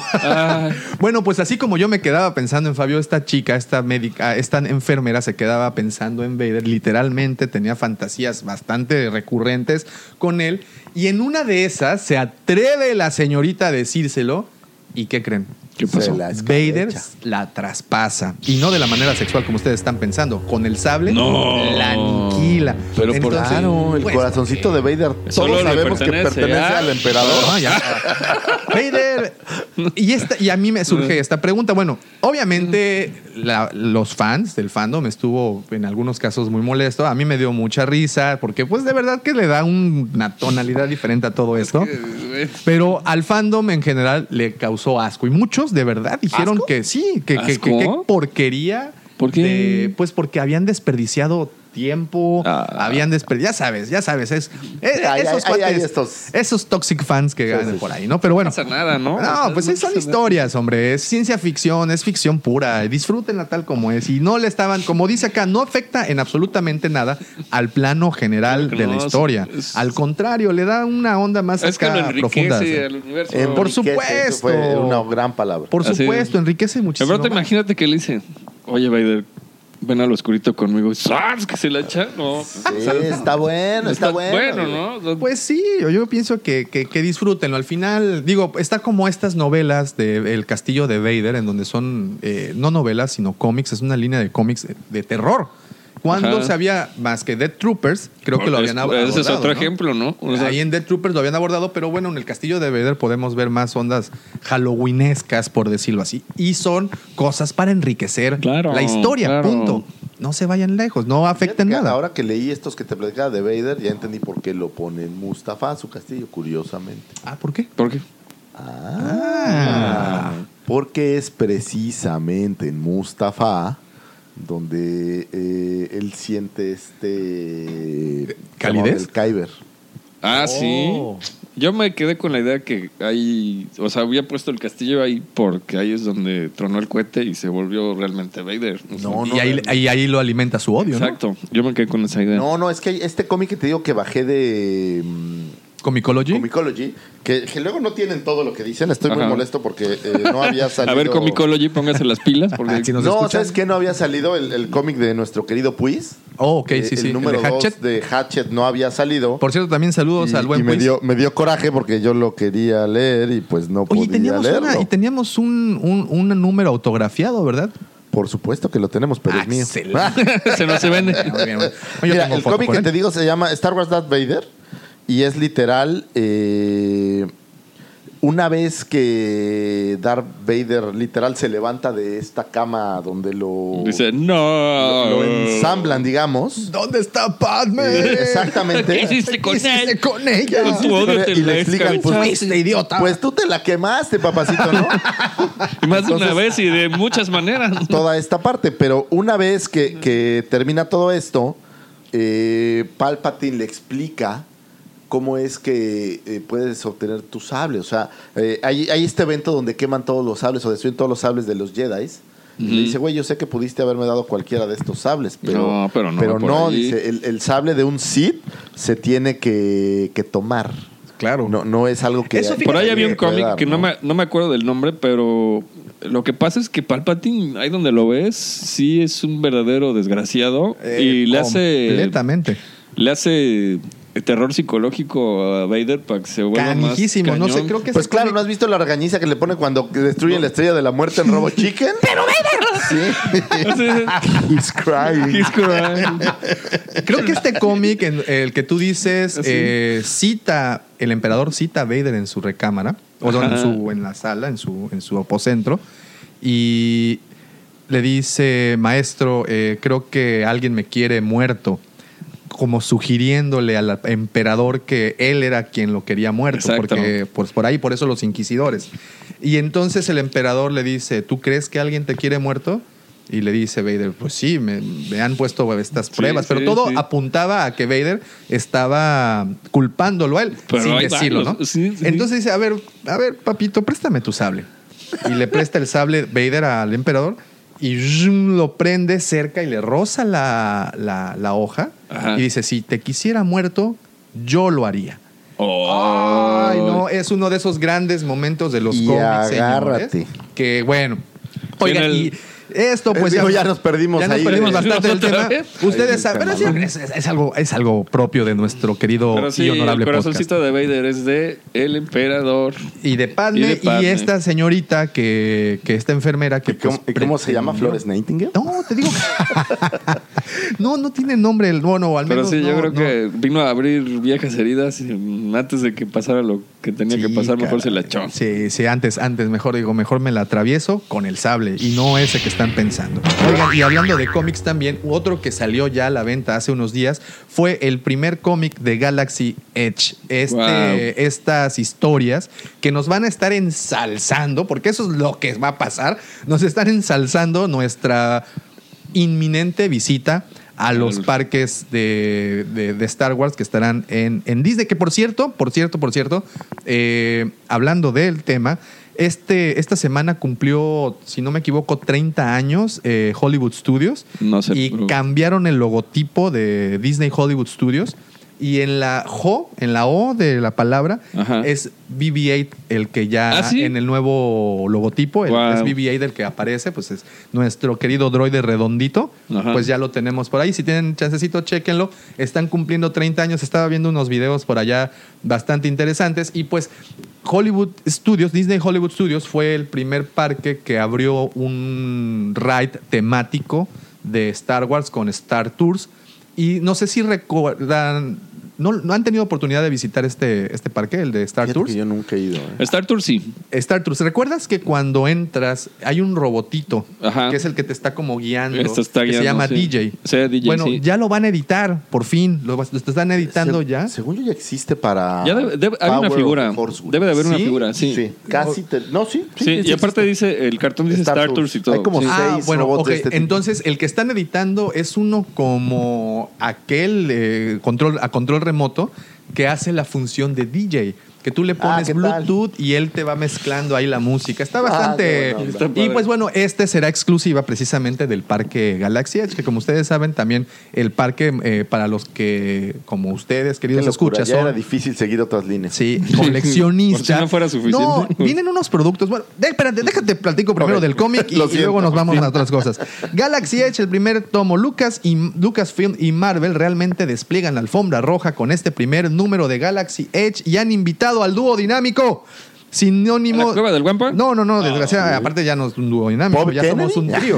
Eh, no, sinónimo de mundos extraños y desconocidos de Star Wars. O sea, el primer número lo protagoniza el señor Han Solo y Chewbacca, señores. nice. Qué mal. Y este número inaugural se abre cuando ¿Cuándo Claudie- liberaron esto? Esta semana. Bueno, no es cierto, la semana pasada. No, porque es muy curioso que eh, fallece y, o sea, eh, o Sí, como ¿tendrá que la fuerza se encarga de alinear Mira, ciertas cosas. eh, un- el un- ratón, el ratón es evil. Dios. Él lo Es puede, malévolo. es malévolo. Entonces, Está como, te- tengo un cuate coleccionista que nos estaba platicando ahí en un chat que tenemos, que justamente se le cayó su 40 aniversario de Chubaca y se rompió el bubble. Oh, no me no. digas. El día que falleció. No el día que anunciaron la muerte Fíjate. de Peter Mayhew, qué curioso. Oh, por cierto, si tienen ¿Es casualidad? oportunidad, Es- esta semana subiremos el video de la cueva en honor al- a Chubaca, mostrando pues las figuras que se han editado y también dándoles un vistazo de, de la tienda, ¿no? Cómo, cómo va a estar. Pero bueno, me regreso otra vez. Este número con el que abre, eh, se abre cuando Claudit eh, se abre camino a través. Claudit, eh, supongo que es una personaje, no he tenido oportunidad para que veas de leer esto. Se abre camino a través de las calles de Black Spire, como saben, es el pueblo que O estará... sea, es un personaje femenino. Sí, sí, sí. ¿Otro? Otro más. Otro. Otro, más. Eh, maniobrando a los vendedores ambulantes y personas desesperadas por la comida. Las primeras páginas no son, no son tanto un recorrido completo del pueblo como una introducción. Es más que nada una introducción al contexto de lo que se va a tratar este lugar. La, eh, por aquí, míranos, por ejemplo, dice el, el escritor Ethan Sachs, quien es el que llevó a cabo esta historia, parece estar preparando la mesa para el arco de esta serie que a la vez mantiene al lector en la oscuridad. El primer número eh, nos presentan a un personaje que se llama Doc Ondar, un... ¿Cómo se llama la, la raza de Hammerhead? Itoria. Itoriano, un itoriano, correcto. Un itoriano que es un coleccionista de antigüedades. Bastante ad hoc, obviamente, para que la tienda de regalos tengas a- entres a la tienda del itoriano, ¿verdad? Y te, y te ¿Qué dejen ir el sable ¿Guillermo también. del ¿eh? Toro? ¿Vinicio del Toro? Sí, no, eh, imagina, no, no, por favor. El No, no, no. coleccionista. Ah, no, Es también esa Disney, ¿qué película. esperas? Es que no manches, ya de inicio del toro fue coleccionista ya en, dos, en, dos, en dos universos. Pero regresamos un poco a esto. Nos van a presentar a estos personajes. Eh, es solamente un pequeño vistazo, una ojeada muy rápida a lo que va a ser el, el Black Spire, el pueblo, que pues es un outpost, o sea, un, un sitio de avanzada colocado en las lejanas regiones de la galaxia, en donde algo como Tatooine, yo supongo, ¿no? Que está, que está dominado por una, un, un sindicato del crimen, que en este caso el sindicato del crimen es liderado por una mujer eh, que tiene un bar. Y es en donde han estado eh, promoviendo las ¿No nuevas es la bebidas. novia de Indiana Jones? No, mira, yo creo que va a haber alguna alusión a eso. Estoy casi seguro porque, pues, recordarás, ¿cómo se llamaba el bar de la novia de Indiana Jones allá en el Tíbet? Obi-Wan. Obi-Wan. No, no, no. Obi-Wan era el, el cabaret que aparece en Ah, el cierto. inicio no de... sé Ah, de? Temple of De Doom. Temple of Doom. Donde nos presentan a, Glenn el niño. O sea, short, ¿se acuerdan A del short- short, shortstop? A shortstop. Entonces, pues nos presentan a estos personajes. Es un pequeño vistazo nada más a lo que será. Pero ya salió, ya salió el cómic, ya está también a la venta. En, ahorita, bueno, solo en su versión en inglés. Yo supongo que Panini pronto lo traerá a, a- a México. Pero como les decía al principio, esto es un, una pre- un preámbulo muy bien planeado, porque no solamente son cómics, ya están trabajando en novelas, están trabajando en libros de mitología de animales y bestias fantásticas. o sea, lo están haciendo impecable para que el día que yo entre a ese sitio, en- no, ponga a la venta mi casa, ¿sabes? O sea, porque estaba, por ejemplo, hay un Salacious Crumb que van a vender, que no sé si ya visitaron el, el mundo de Avatar, precisamente en Animal Kingdom. Mm, No, pero te ya me han venden platicado. el dragoncito de pilas para que te pongas en el hombro. Entonces, pues traes allá tu dragón. Ya esto mismo lo llevaron a Hollywood Studios e hicieron un pequeño Groot para que trajeras tu Groot en el hombro. Esto mismo lo van a hacer con Salacious Crumb para que traigas a tu Salacious Crumb en el hombro. Y cuesta algo como alrededor de los 100 dólares. O sea, no es nada barato. Híjoles. Entonces, híjole. Híjole. Pero pues ahí lo estaremos, ¿verdad? Ahí No estaremos sé qué es más peligroso, que vaya con mis hijos o solo. No. Yo voy a enriquecer esto un poco porque, Excelente. ya hablando de este, Galaxy Edge, va a haber una tienda dentro del parque en donde tú puedes armar tu sable y va a haber cuatro configuraciones diferentes en donde puedes tú armar tu sable personalizado con cristales y con tu sable FX. ¡Wow! Y vas a poder escoger entre Jedi, Sith, digo, no sé los términos eh, exactos, pero es Jedi, Sith, eh, de, de fuerzas de la naturaleza y una onda medio medieval. Pero tú puedes escoger cualquiera de esos cuatro. Tienes que hacer cita, o sea, porque son grupos reducidos. Pero vas a poder entrar y armar tu sable en base a esos cuatro, a esos cuatro Elementos, elementos y te van a pasar un cuarto en donde va a haber alguien personificado que te va a explicar qué hacer y cómo hacerle y vas a poder armar tu desde va a haber como cuatro o cinco opciones para armar tu sable y todo es eh, no es de plástico todo es metálico o sea va a ser un hilt pesado o sea anda master réplicas y cada cristal que ocupes va a traer mensajes de los personajes que representan el, el, el elemento que escogiste. O sea, en el Maldito caso de Jedi va a estar Yoda, Obi-Wan, y te va a dar mensajes del sable de la luz, o sea, de los Sith o de la Maldito naturaleza. ratón. Y lo vas a ten- y lo vas a poder armar a tu gusto. Y la verdad es que, o sea, ¿qué más quieres? Algo, no? algo O muy parecido a lo que es Ollivander, ¿no? En el mundo de Harry Potter, en el Ajá. Diagon Alley, donde entras a la tienda de, de las, de, las, de, Ol- de Ollivander, en donde están las varitas. Y en teoría es, es, es una experiencia. Ah, es- exacto, es una una, experiencia, experiencia. para niños. Pero pues, pues Mira, ahí es, es- comprando es sus la- varitas. es- es la versión este busteada de. Estaba viendo estas figuras que hicieron de Droid Factory, en donde hay piezas de droids y los armas, e incluso te venden el bubble y te venden Te venden para que tú lo ¿no? empaques. ¿Qué tal? Sí, y, y bueno, Hasta y hablando, hablando Sí, del sí, Droid. Factory, hablando del Droid Factory, creo que también en Galaxy Edge habrá un, un Droid Factory, pero vas a poder armar eh, droides a escala uno a uno. Eso, va a estar muy bueno. No sé si lo leí o lo, o lo ¿Y maltraduje. cómo te lo llevas a tu casa, no? Te Pues desarmado en la maleta, ¿no? Acuérdate que ahí en Estados Unidos, al menos, no es un problema los envíos. En- Dentro de Estados Unidos. o sea, no, pero, pero si eres un extranjero, ahí tienes tu rollo. sí, pero allá, por ejemplo, en No, Comic Con fácil, hay un o sea. stand de DHL para Ajá. que envíes todo lo que compras, no cargues. Yo lo digo, yo lo Sí, digo para sí, los sí. que vivimos fuera, porque entonces sí se vuelve un problema. No, pues tienes, Y- vas a y- tener que hablarle al, al amigo Fayuquero. Saludos. Por cierto, saludos. y ya este, esta, también esta semana ya se abrieron, por cierto, las, las reservaciones para, para, para visitar el parque, que solo van a, ahorita solo van a estar admitiendo reservaciones por este mes. Ya posteriormente no vas a necesitar una para, para abrirlo. Es que eso va a estar. Y sabes qué? Otra cosa que me enteré esta semana es los precios del hotel. Va, ver, por Ay, favor. ahí les va, ¿listos? Sí. 900 dólares la noche, señores. Y uno se pregunta, ¿de verdad, ratón, necesitas más dinero? Yo creo que la respuesta lógica no es que necesite más dinero el ratón. Yo creo que la respuesta lógica a esto es que es una especie de filtro para que no se aperre tanto el parque. ¿no? Exactamente, que No, la no, tú demanda lo sea pones mucho bajo y eso menor. se va a llenar. Sí, Pero no, no, no, imagínate. no creas que es. Es que, ojo, tú normalmente tu cabeza está pensando en México. Sí. Exacto. En Estados Unidos sí es caro, pero la gente. Hay más gente que tiene 900 dólares allá que aquí. No, No hay más creas, gente que no, tiene no, tarjetas no, de crédito. No creas, no creas. Fíjate, es, no, no es tan así. Yo he, he estado pues ahí escuchando a compañeros podcasters de Estados Unidos y incluso para ellos, o sea, porque estás hablando que las familias, pues es un parque familiar y cuánto mínimo una familia son de cuatro o tres integrantes, Barato cuatro, ¿no? ¿no? Entonces digo, habemos casos de 900 que por cabeza?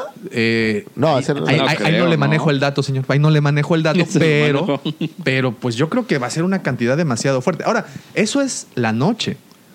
Tienes que pagar la entrada al parque. Tienes que pagar tus alimentos. Tienes que pagar el cómo llegas a, a ya sea a California o a Florida. Sí, pero piénsalo. y lo más importante, lo mismo. Lucifago, lo más importante, tienes que pagar la memorabilia de adentro. Eso es Claro. Y los juguetes, eso es muy pero, caro. pero ¿A qué yo, va uno yo si no regreso es- a lo mismo. Exacto. Tú en una vacación, digo, los fifís que tienen billete, pues sí se gastan 50 mil pesos, ¿no? En ir- cuando vas a un muy buen hotel, sí. entre aviones y todo. Allá en Estados Unidos, pues un avión de 120 dólares es algo muy común. Y luego, o sea, si el parque es caro, creo que, que es más accesible para los gringos que para los nosotros. Sí, no, por punto. supuesto, bueno, para empezar, Pero no, tiene deja de ser muy 900 caro porque los parques regulares, los hoteles de ahí mismo Disney, pues han de costar 200, ¿no? No, imagínate nada más. Pues bueno, señores, lo único que les podemos decir aquí Ahorren en la 10 cueva, Ahora en años 10 para ir. años. Empiecen con las hipotecas, empiecen 15 años de sus hijas, por favor, ya olvídenlos, eso no va a pasar. Hay, No, no, hay prioridades. A ver, este es un consejo. Olvídense de las universidades. Este es un consejo de los que te daría el Cid del amor. A ver, claro. Si quieres ir a Galaxy Edge, convence a tu hija que lo festeje ahí. Desde que tiene. ¡Bravo! Muy bien. En este momento estoy haciendo este movimiento de soltar el micrófono al piso. Drop the mic. Lucifagor sale de la cueva. Elvis have left the building. building. Muy bien, eh, Eso es lo que tienes que hacer. ¿Y ya? Y ya. Yo por eso tengo tres hijas. Por eso. Quiero ir tres veces. Right now, I feel I can take on the whole empire myself.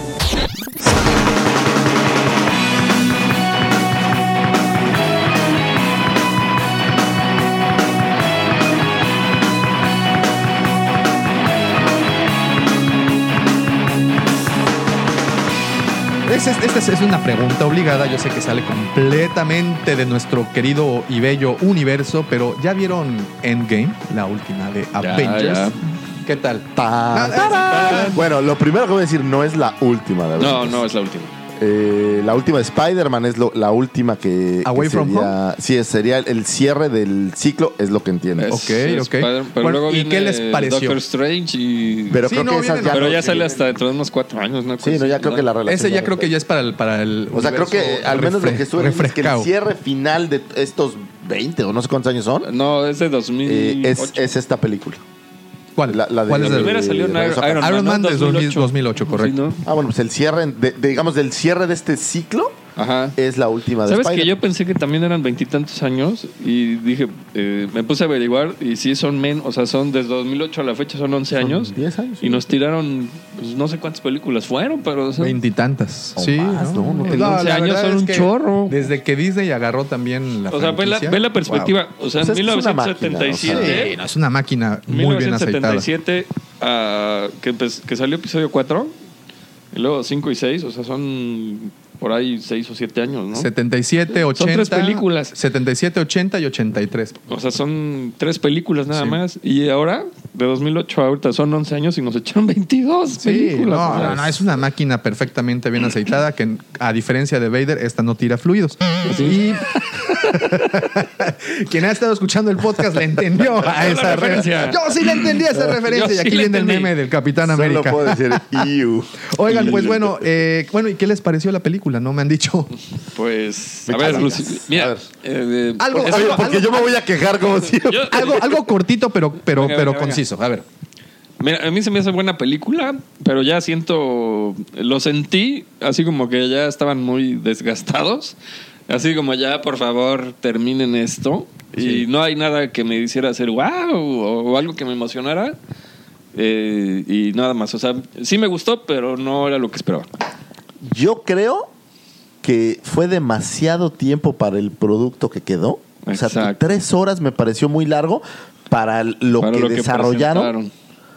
Eh, me gustó, me gustó, pero creo que perdieron oportunidad de hacer un, un bounding. Y te voy a poner un ejemplo bien sencillito. Eh, había estos rumores de que si salía Woolby o que si pudieron haber hecho tomas lejanas con personajes, porque eh, los que alcanzaron a leer los cómics antes de que todo esto sucediera, eh, porque aquí también pasa algo parecido a Canon y Legends. En los cómics es, es como esta guerra global de todo el universo contra Thanos. Sí, salen personajes. Y salen personajes como eh, Adam Warlock, o sea, hay, hay- más cosas ahí que en las películas no se ve porque supongo que eh, los costos pues tienes que llegar a un punto en donde no los metes, ¿no? O sea, meter a Hugh Jackman y no le des el principal es un problema. Claro, sí. Pero es- hay esta escena de la batalla en donde se empiezan a abrir los portales que pudiste muy bien haber aprovechado para dejar ver Cameos. Cameos. Claro, Exacto. claro. Pudiste haber puesto a Woolby, a los cuatro fantásticos, a, a lo lejos, ¿no? No quiero una escena de ellos, pero a lo lejos para hacer como este wrap it up de, de lo que el que leyó el cómic estaba como siempre esperando, ¿no? Claro. Y ya son dueños de Fox, who cares? Sí, ya. Aparte en O el sea- cómic la, la batalla final se pelea en el espacio. O sea, Exactamente, en Doctor ¿no? Strange les da la habilidad de respirar para que no tengan broncas. No, y tienes todos estos Y que personajes ya- que, están por ahí. eh, por ahí aparece Mephisto. Y, o sea, tienes más cosas que me queda claro que por cuestión de presupuesto no es fácil. Pero en estas escenas monumentales, donde ya tienes CGI por todos lados, Sí. creo que pudieron haber hecho algo que, que a los fans los. los Aparte, hiciera fíjate. ma- ma- o sea, Sí, me sí, llenara sí. a mí ese hueco que a mí en lo personal me, me falta. Todas las batallas de Marvel han sido en la Tierra. Híjole, como que ya empieza a aburrirnos un poquito. O sea, Sí, sí. y- Digo, y la ¿sabes verdad es qué? que esta y la de Wakanda, pues no tienen ninguna. exacto. O sea, Sí, sí. eh, a mí, no sé si a ustedes, con lo que acabas de decir, ya teníamos una especie de fatiga de Marvel, Ajá. ¿no? Sí, ya, ya, sí. ya veníamos fatigados después de tanto tiempo. Es un buen cierre, debo admitir. Yo reí, lloré de felicidad, lloré de tristeza. Hubo hubieron momentos muy emotivos en la película. Sí, varios. Eh, hubieron también unas. Hubo un unas- meme que me encantó, güey, que el verdero héroe de Marvel y es la rata, ¿no? Por supuesto. La venganza de las ratas, ¿no? Y ahí está el ratón. El ratón. El maldito ratón. Maldito. ¿Ves? Ahí está. Pues tenía que ser una rata, tenía que hacerle homenaje Ahora, la, a su la jefa. escena donde empieza la batalla y aparecen todos, pues es. También es, es, es muy lo que más me gustó ¿no? es que salió The Big Lebowski y la verdad es que casi escupí el refresco. Este, Hey, dude. Sí, cómo no. Buena referencia It's también. just eh. a carpet, man. Sí, sí, sí, sí, muy, muy, muy buenas referencias.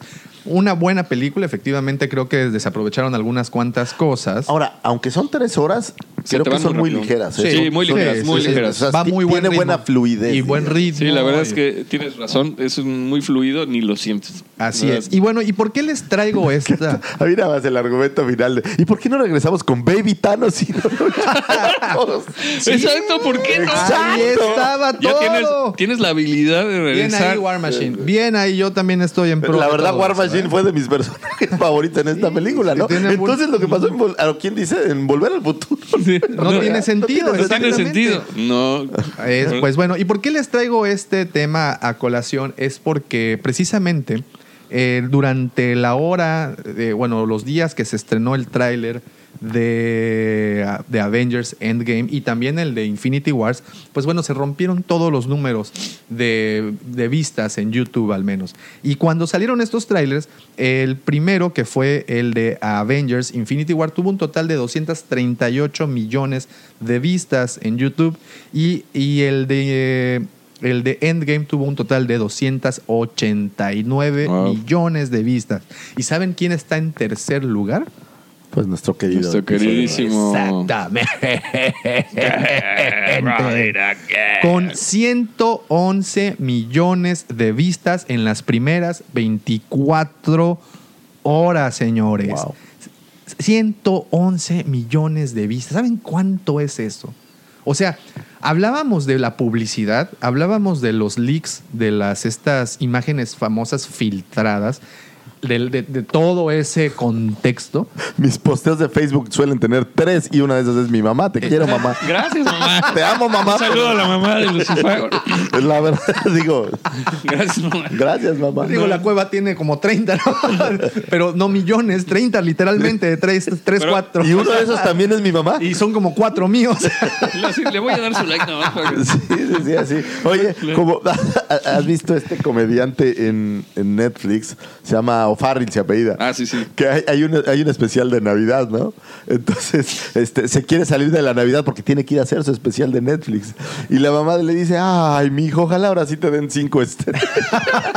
es muy curioso. Y pues sí, eh, se rompieron récords estas tres películas al menos y pues orgullosamente eh, ostentamos los fans de Star Wars que cooperamos. Yo al menos de esas 11, 111 millones, pues yo cooperé ahí con unas como 30, Fíjate ¿no? qué curioso, eso nos habla de que el universo de Marvel tiene Exacto. todavía mucho más fans que, que, más Star Wars. No sé si tiene que ver ¿Sabes con más Es- mujeres yo no- no, o, o- o- o- sí, o- por o la un lado. mercadotecnia previa. No, yo creo que una, un, un importante este, factor es ese, ¿no? Que le llama a los dos públicos, tanto al- a las mujeres como a los hombres.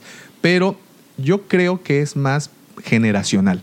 Yo creo que Bueno, es- estamos hablando de que eh, en el 2008, que es cuando empieza el, el MCU, pero así como lo conocemos, pues la generación que había nacido en el 2000 tenían 8 años y han crecido Han crecido literalmente. ¿no? O sea, eh, quien tenía 8 años cuando salió Iron Man, actualmente con Endgame tiene 19 años, ¿no?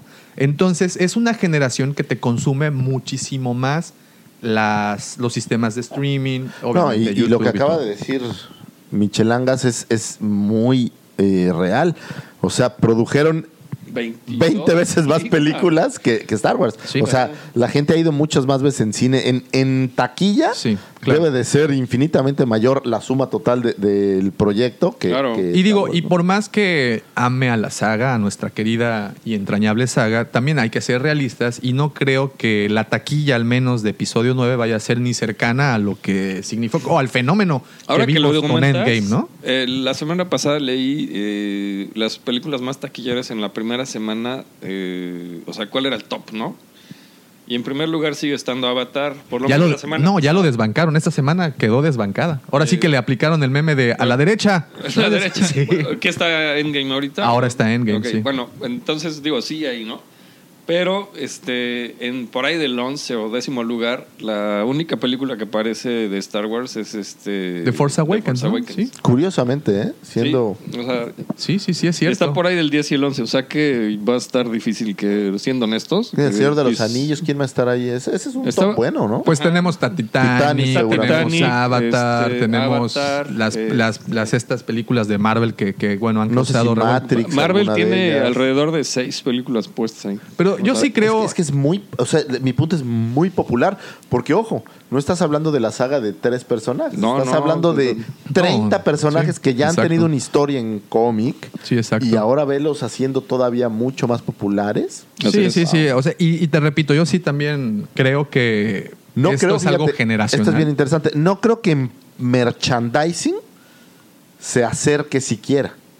Y me refiero a juguetes, a bueno, chuches. bueno, tienen bastantes No, también. yo no ¿eh? conozco, digo, y a lo mejor no me muevo en ese giro, pero no conozco a ningún gran coleccionista de juguetes de Marvel. Debe de haber, no lo dudo. No, seguro. Pero no los conozco. No a la escala de los de Star Wars. bueno, ahí sí, ahí Digo, sí. e- Ese es mi. mi- Yo eh, creo digo, que- es el por el mundo en el que yo me muevo, pero ahí, sí, entraría la carta del chavo ruco. Es que estos juguetes, al menos los que coleccionamos de este La lado. carta del de mundo, amigos como una película. la carta de primos Aparte, le pero llaman. tienes que Es- ver- estábamos hablando, perdón, estamos hablando que estos juguetes, los de Star Wars, empiezan a editarse desde el 78. O sea, tenemos 40, Años de 41 juguetes. años. Ojo, ojo, ojo, ojo.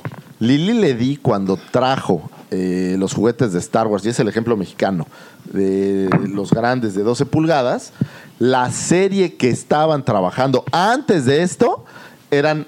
Es la única serie en la historia que ha incluido juguetes de Marvel, juguetes de DC, güey. Y hacían juguetes tipo Barbie, del Hombre Araña junto con Superman, en el mismo Empaque. Empaque, o sea, eran Claro. parte de, de esa línea. güey. Ahora solo lo ven en el Juguetes en el tianguis eso. ha habido.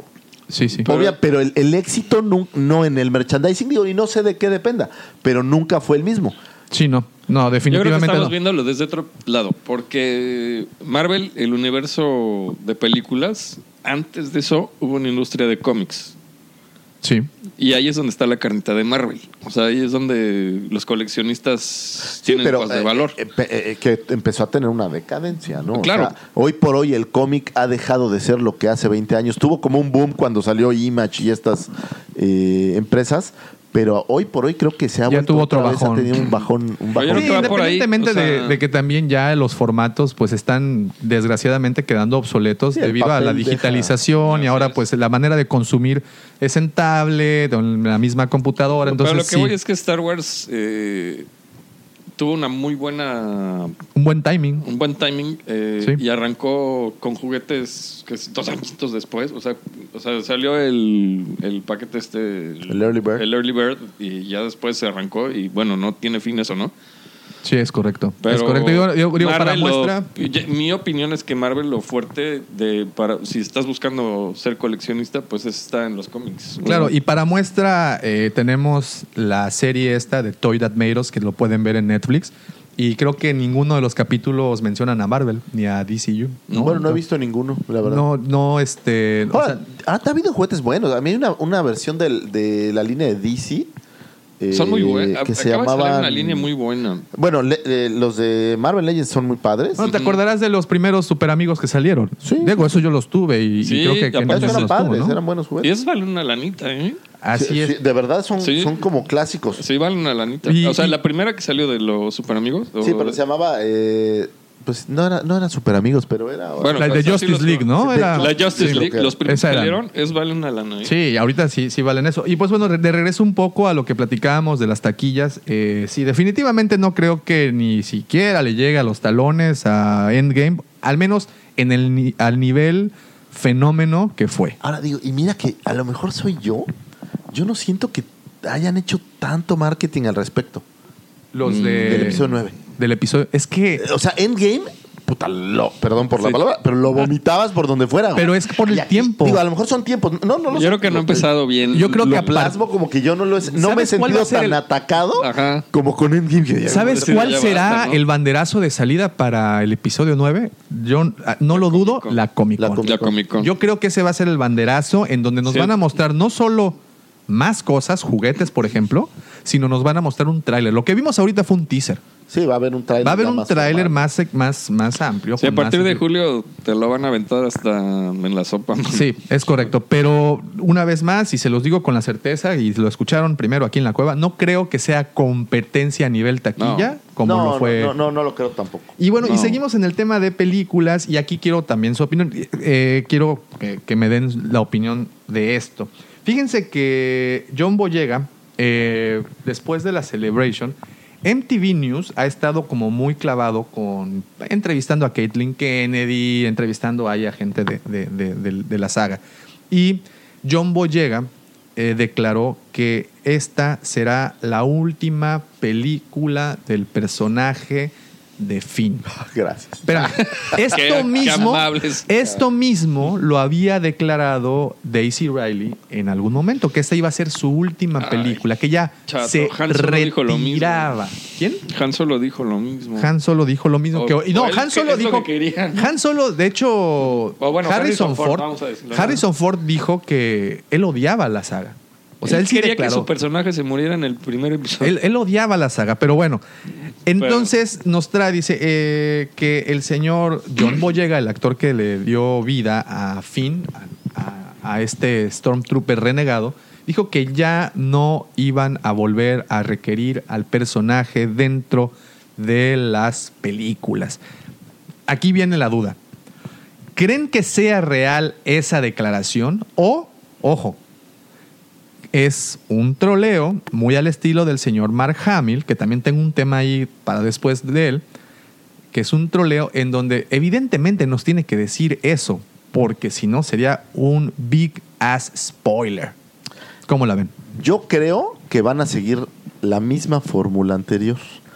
Vamos por tres nuevas películas que no tienen, eh, pensando en los personajes, conexión tan directa, ¿no? O sea, no son los mismos personajes. Vamos a tener una, una un trío de películas con un tema, si bien de Star Wars, no ligado a los Skywalkers o ligado a un Legios. Ajá. Y después de esas tres, yo creo que sí van a empezar a trabajar en continuación de lo demás. O sea, ¿crees que le den más vida a Finn, a Rey, a Mira, Poe? Digo, Aquí estamos hablando de dinero y de personajes que no, son, no son Exacto. malos, eh, un poquito al lado del hate, no son malos personajes. Siempre habíamos tenido la curiosidad de ver qué había debajo del- de la armadura de los Stormtroopers. Y de repente vemos que había un afrogaláctico ahí dentro. Digo, no digo afroamericano porque pues, no existe el continente, pero tenemos a este muchacho de color serio debajo de la armadura blanca, ¿no? Entonces, ya, nos humanizan lo que había hecho Clone Wars, Sí. pero en Clone Wars lo habíamos visto, pues eran clones, no los tomabas como humanos de verdad, eran un experimento genético. Y Lo de cual es un error porque todos sabemos que los clones, uno de ellos es papá de Aquaman. ¿Qué pasó y esposo ahí? de, de Todos mis respetos. ¿Cómo? Todos Michelle mis Pfeiffer, no, respetos. ¿quién No, fue esta? de Nicole Kidman. Nicole Kidman. Perdón, se me- Nicole, Wow, Nicole Nicole Mamacita Kidman. Kidman. Sí, caray. Pero bueno, humanizamos con John Boyega, humanizamos al personaje, ¿no? Podemos Sí. ver a un Stormtrooper con miedo, porque pues básicamente él renuncia por miedo, por, porque pues nos comenta que eh, sintió ahí algo y pues ya no quiso simplemente actuar como le estaban diciendo que actuara y es a raíz de eso que se revela y lo mandan a programar y bueno, ya sabemos toda, toda esta historia. Él es, para mí es un buen personaje, posiblemente no bien desarrollado, pero que podría tener una mejor, un mejor guion, ¿no? Yo creo que su problema es el guion, lo acabas Así de es. decir muy o sea, bien. pero podría, pero podría tenerlo, podría tener algo, Yo creo algo que es mejor. un personaje muy poco desarrollado porque realmente como que no le aporta mucho. Mira, yo creo que el problema cuál es. Emularon a Han Solo con Sí. este Poe. Poe. Lea, tienes a Rey. Luke, debo entender que era Finn. Pero la Mm. realidad es que entre Luke y Finn no hay estas no hay nada. No, no hay similitudes. No hay nada, No güey. hay ninguna entonces, similitud. no hay nada. entonos o Rey era Luke y Sí, Finn- yo- o sea, yo el voy más problema por es que ese lado. trataste de emular ¿Y Finn era. Leia? Ese es el punto. Finn es un personaje que no encaja en, en, en tratar, esa ecuación en tratar de hacer la ecuación. Digo, no digo que esté mal, pero tratabas de hacer la ecuación anterior, a lo mejor cambiándole. Y no salía. Y no sale, güey. Eso, es, No. eso es lo que a mí define, porque el personaje creo que no es una mala idea. Ahora, el complemento con Rose, pues es terrible, güey. Ahí Pues ya, sí. ya pierde todo el... A, a mí se me hace que vas a terminar amando a Rose después del episodio 9. ¿Sabes qué? Porque del amor La al odio hay un paso. No, la actriz me cayó muy bien. La actriz sí. La actriz está súper chida. El guion del personaje es terrible. Ay, sí. Ese es, ese es solo, digo, ya sabes que yo soy el quejoso Yo mayor. creo que, No, es que en este nuevo episodio me- me le van a quitar ese, ese overall que trae y debajo de ese overall yo creo que hay ahí un diamante en bruto. Es nada más un es una especulación. No me hagan caso, no le hagan caso a este rato vas a podcast comprar La misógino. novela Los hijos de Finn y Rose. Y Rose. Froze. Fin al fin. Frozen. Muy Y si bien. hacemos un muñeco. y si hacemos un cloncito. pues bien, ahí tenemos, tenemos ese tema. Entonces, una vez más, ¿creen que esto haya sido como un tirabuzón de parte de John Boyega para no dar un spoiler de que posiblemente sí exista algo después, algo antes? Yo lo que o creo de es plano que- no va a volver a salir fin ya. Yo creo que no hay contratos. No. O sea, lo que yo no creo que tengan es garantías de nada. O sea, ya acabó tu saga, gracias. Díselo al señor Vinicio Si. Disney tiene preparado un futuro a 20 años, porque si alguien tiene un futuro es Disney, Ajá. tiene planes es Disney, yo creo que es algo, porque como es a largo plazo, no puedes ahorita garantizar nada. O sea, vas a tener No. que negociar en 10 años y ver si el cuate sigue teniendo éxito o Mira, no. ahí, te va, ahí te va esto del plan a 20 años. Ya sabemos, y de buena fuente, que los showrunners de Game of Thrones van a estar trabajando en una trilogía que muy posiblemente sea ubicada en el tiempo de la Vieja República. Que Eso ya lo sabemos. ideal, mano. Eso, eso ya lo sabemos.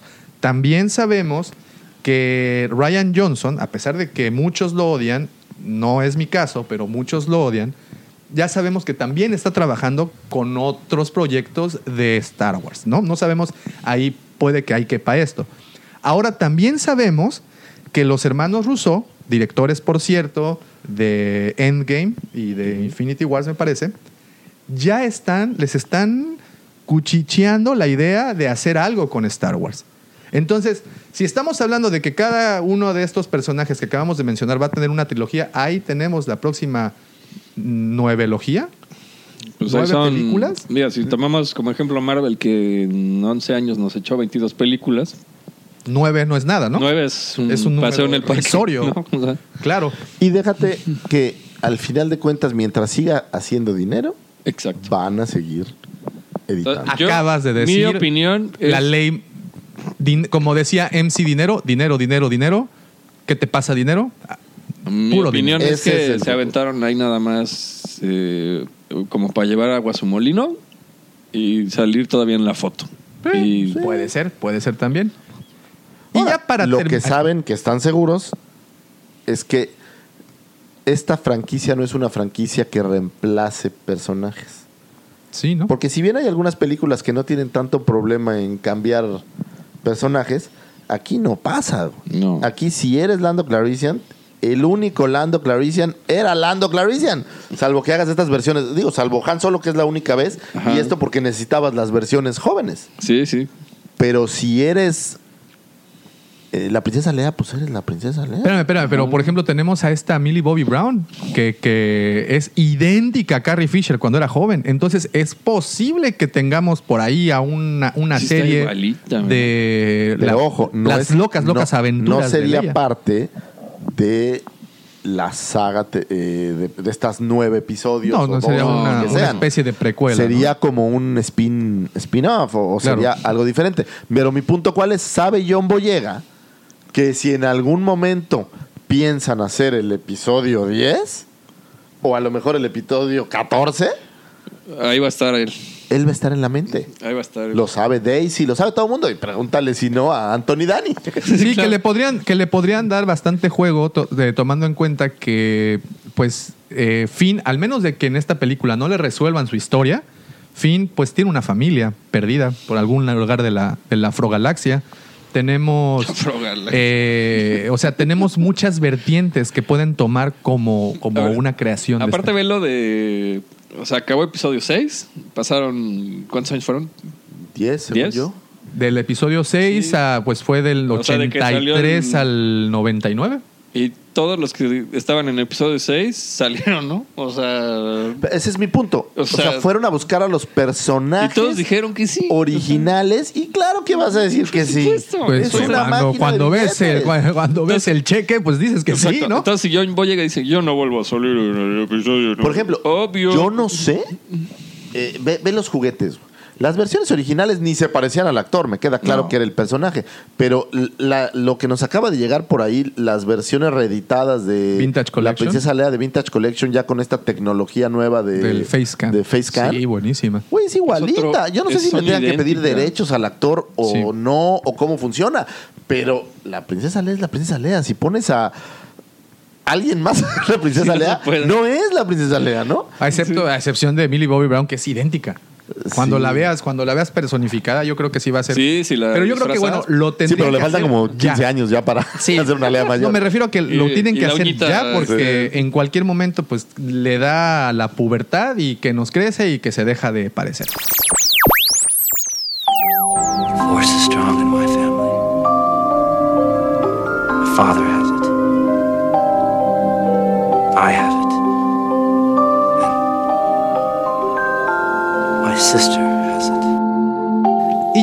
finalizar tenemos esta nota que aquí hubo un- una polémica y publicamos hace una semana estas declaraciones del señor Mark Hamill.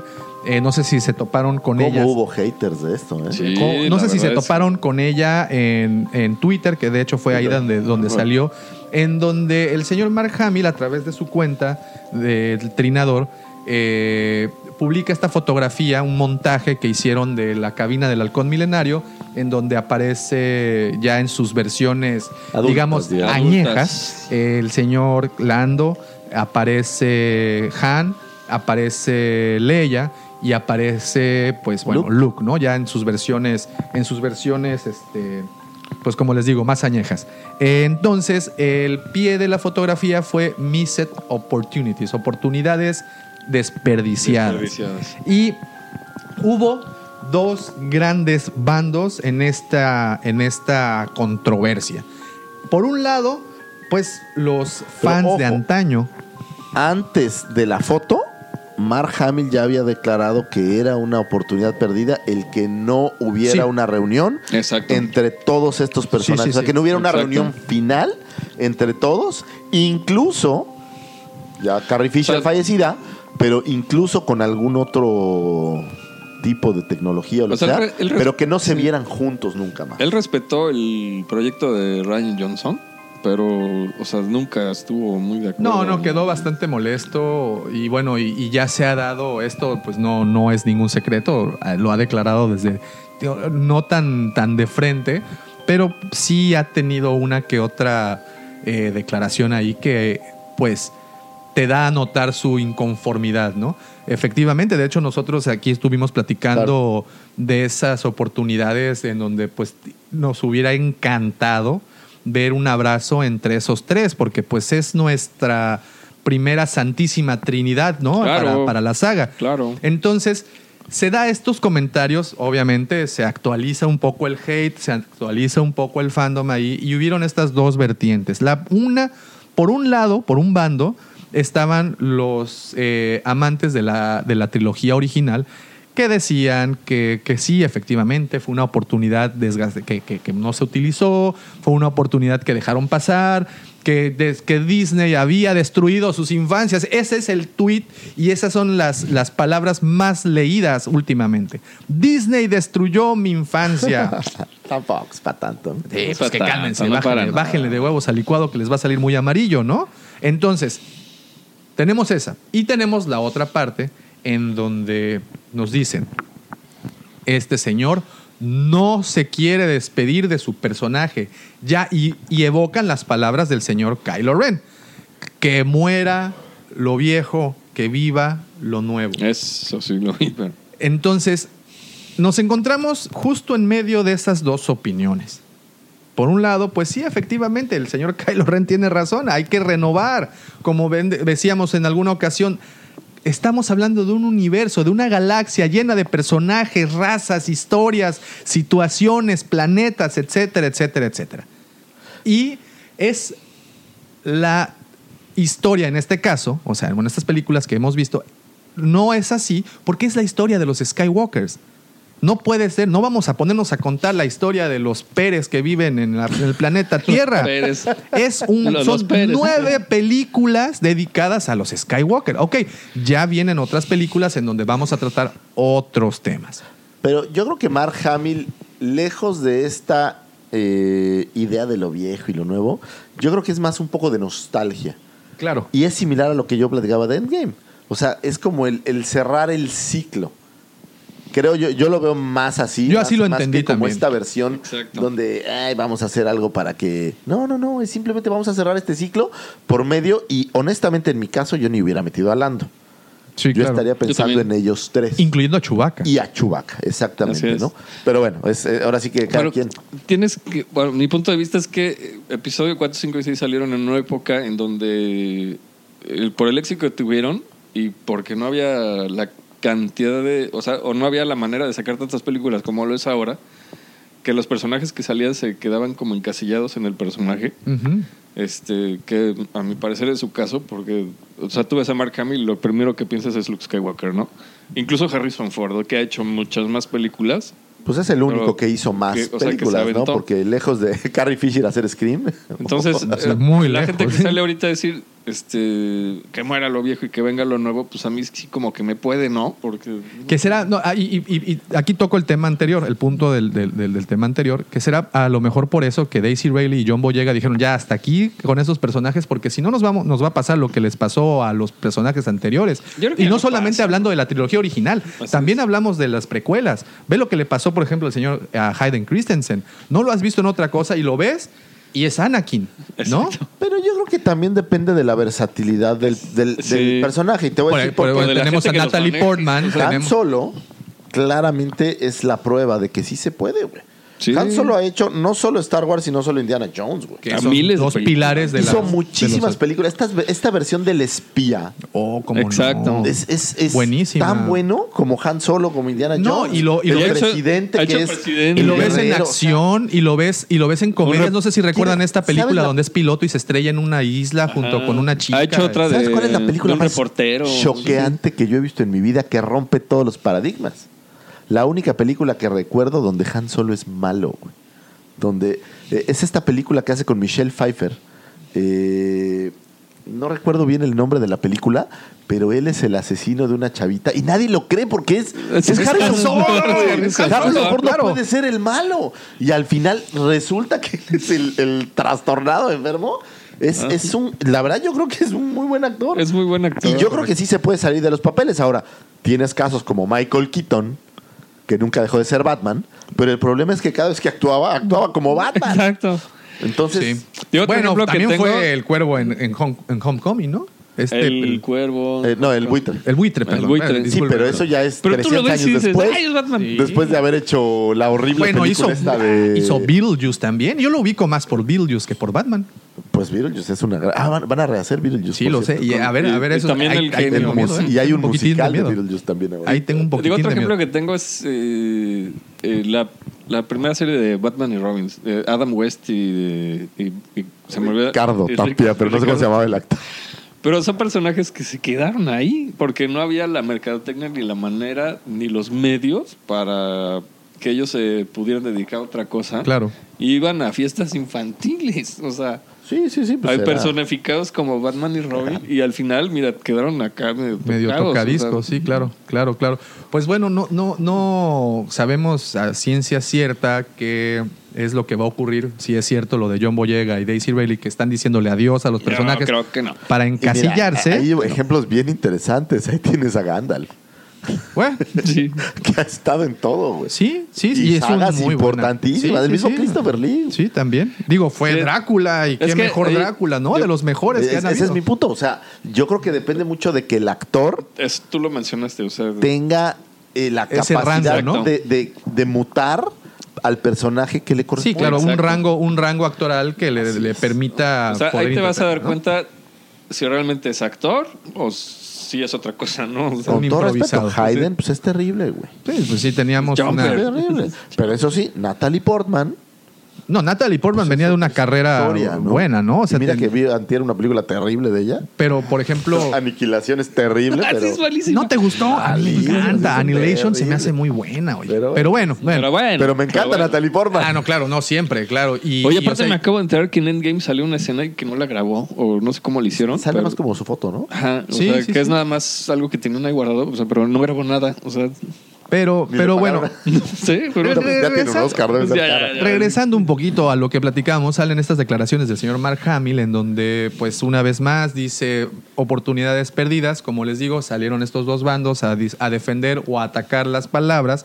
eh, y poquito tiempo después, unas horas, o sea, estamos hablando, creo que unas seis horas después de este tweet, vuelve a escribir otro más, aclarando en donde él publicaba eso meramente por nostalgia, ¿no? Porque pues es nostalgia. Yo, yo también estoy de acuerdo contigo ahí. Esto, pues sí, efectivamente, nos hubiera gustado muchísimo Claro. ver a nuestros personajes originales. No estoy diciendo que sean los únicos que tengan derecho a tener Mira, una existencia en, esta, Te voy en a este mundo. dar un, un ejemplo de cómo funcionan estas cosas. Y tienes, eh, creo que es la versión 7 de Rápidos y Furiosos, cuando ya está muerto este...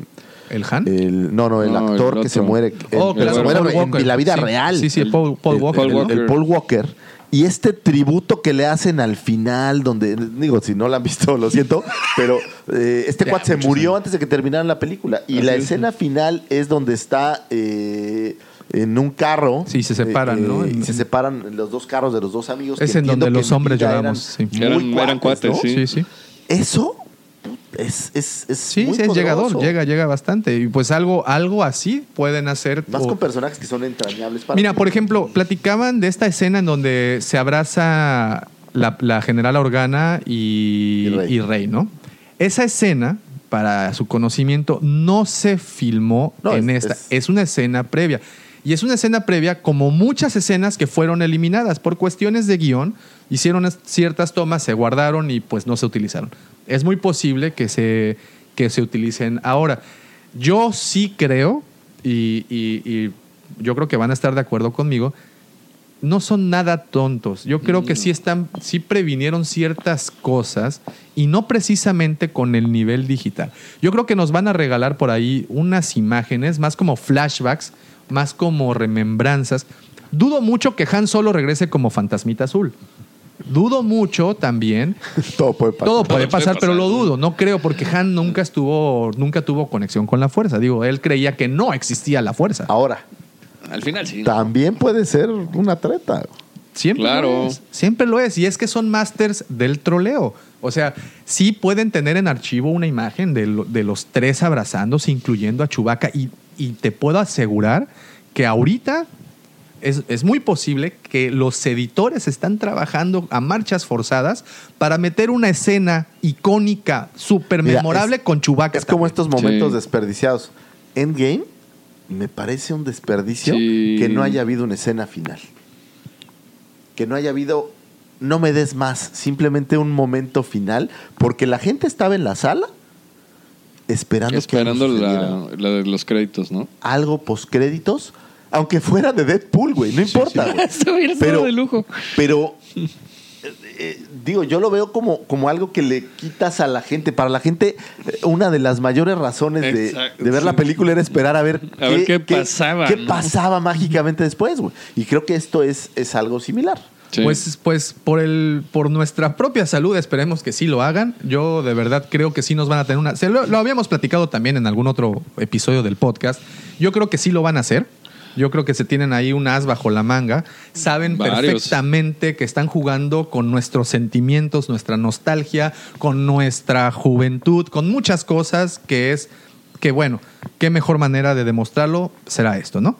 Yo creo que después de todo lo que les tocó con episodio 8, algo tendrán que hacer. No Por pueden favor, arriesgarse por a, favor, tenemos a lo que- mismo. Aunque a mí sí me gustó, yo sé que hay No, muchas sí, personas allá hay mucha que, no, gente que no, o sea- pero pues bueno, ¿Sabes qué es lo que? No es tanto el episodio, son algunas inconsistencias, son, son desmerecer personajes. inconsistencias que- en el guion, esas cosas. Digo, yo lo veo como Luke es el gran maestro en la galaxia. Es, ¿Sabes qué me molestó mucho de Endgame?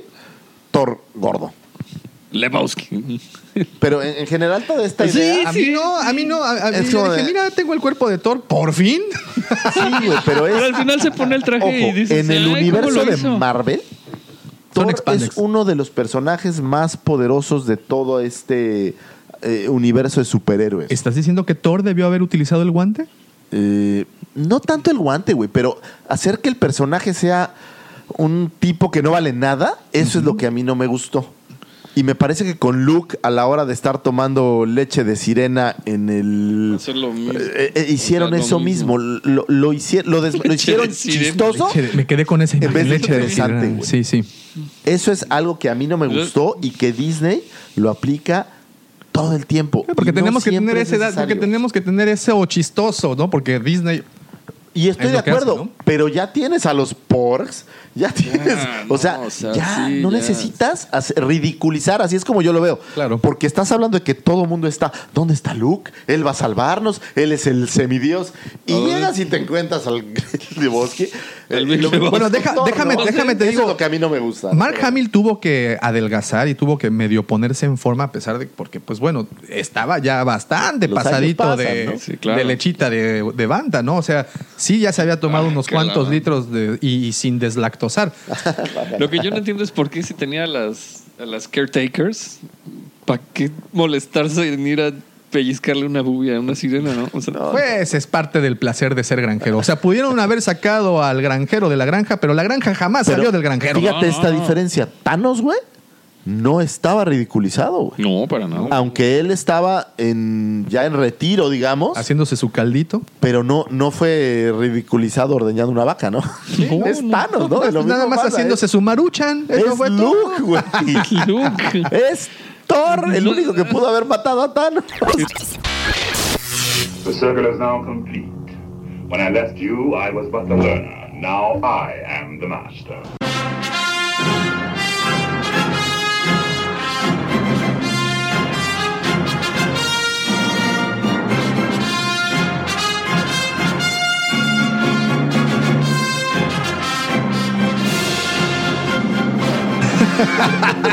Y ya con esto le damos conclusión a este episodio número 25 de nuestro querido podcast. Ya 25 episodios Wow. grabaditos, constantes y sonantes. Bueno, eso de constantes, pues, le queremos pedir una gran disculpa. La semana pasada estábamos en receso vacacional de Semana Santa. Como ustedes saben, somos algo religiosos y teníamos que estar Oh. meditando. ¿Eh? Ajá, ¿Eh? seguro. ¿Eh? En la ¿Ah? playa con una chela, ¿no? Claro. Claro, claro, claro. en nuestro Via Crucis, y hablo de una vía cruda más bien, ¿no? La cruz. Por eso es que no asistimos. Pero quiero agradecerles por haber descargado este episodio especial de dos horas.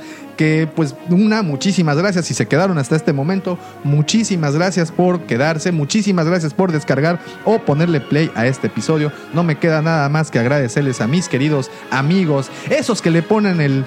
Ese toque fino, elegante a esta situación. El toque sabrosón. Esto, ya sabes, lo bonito dirían por ahí. Estos que le ponen. El yogo bonito. el- El yogo que le- bonito. estos que engalanan este friki changarro, mi querido amigo.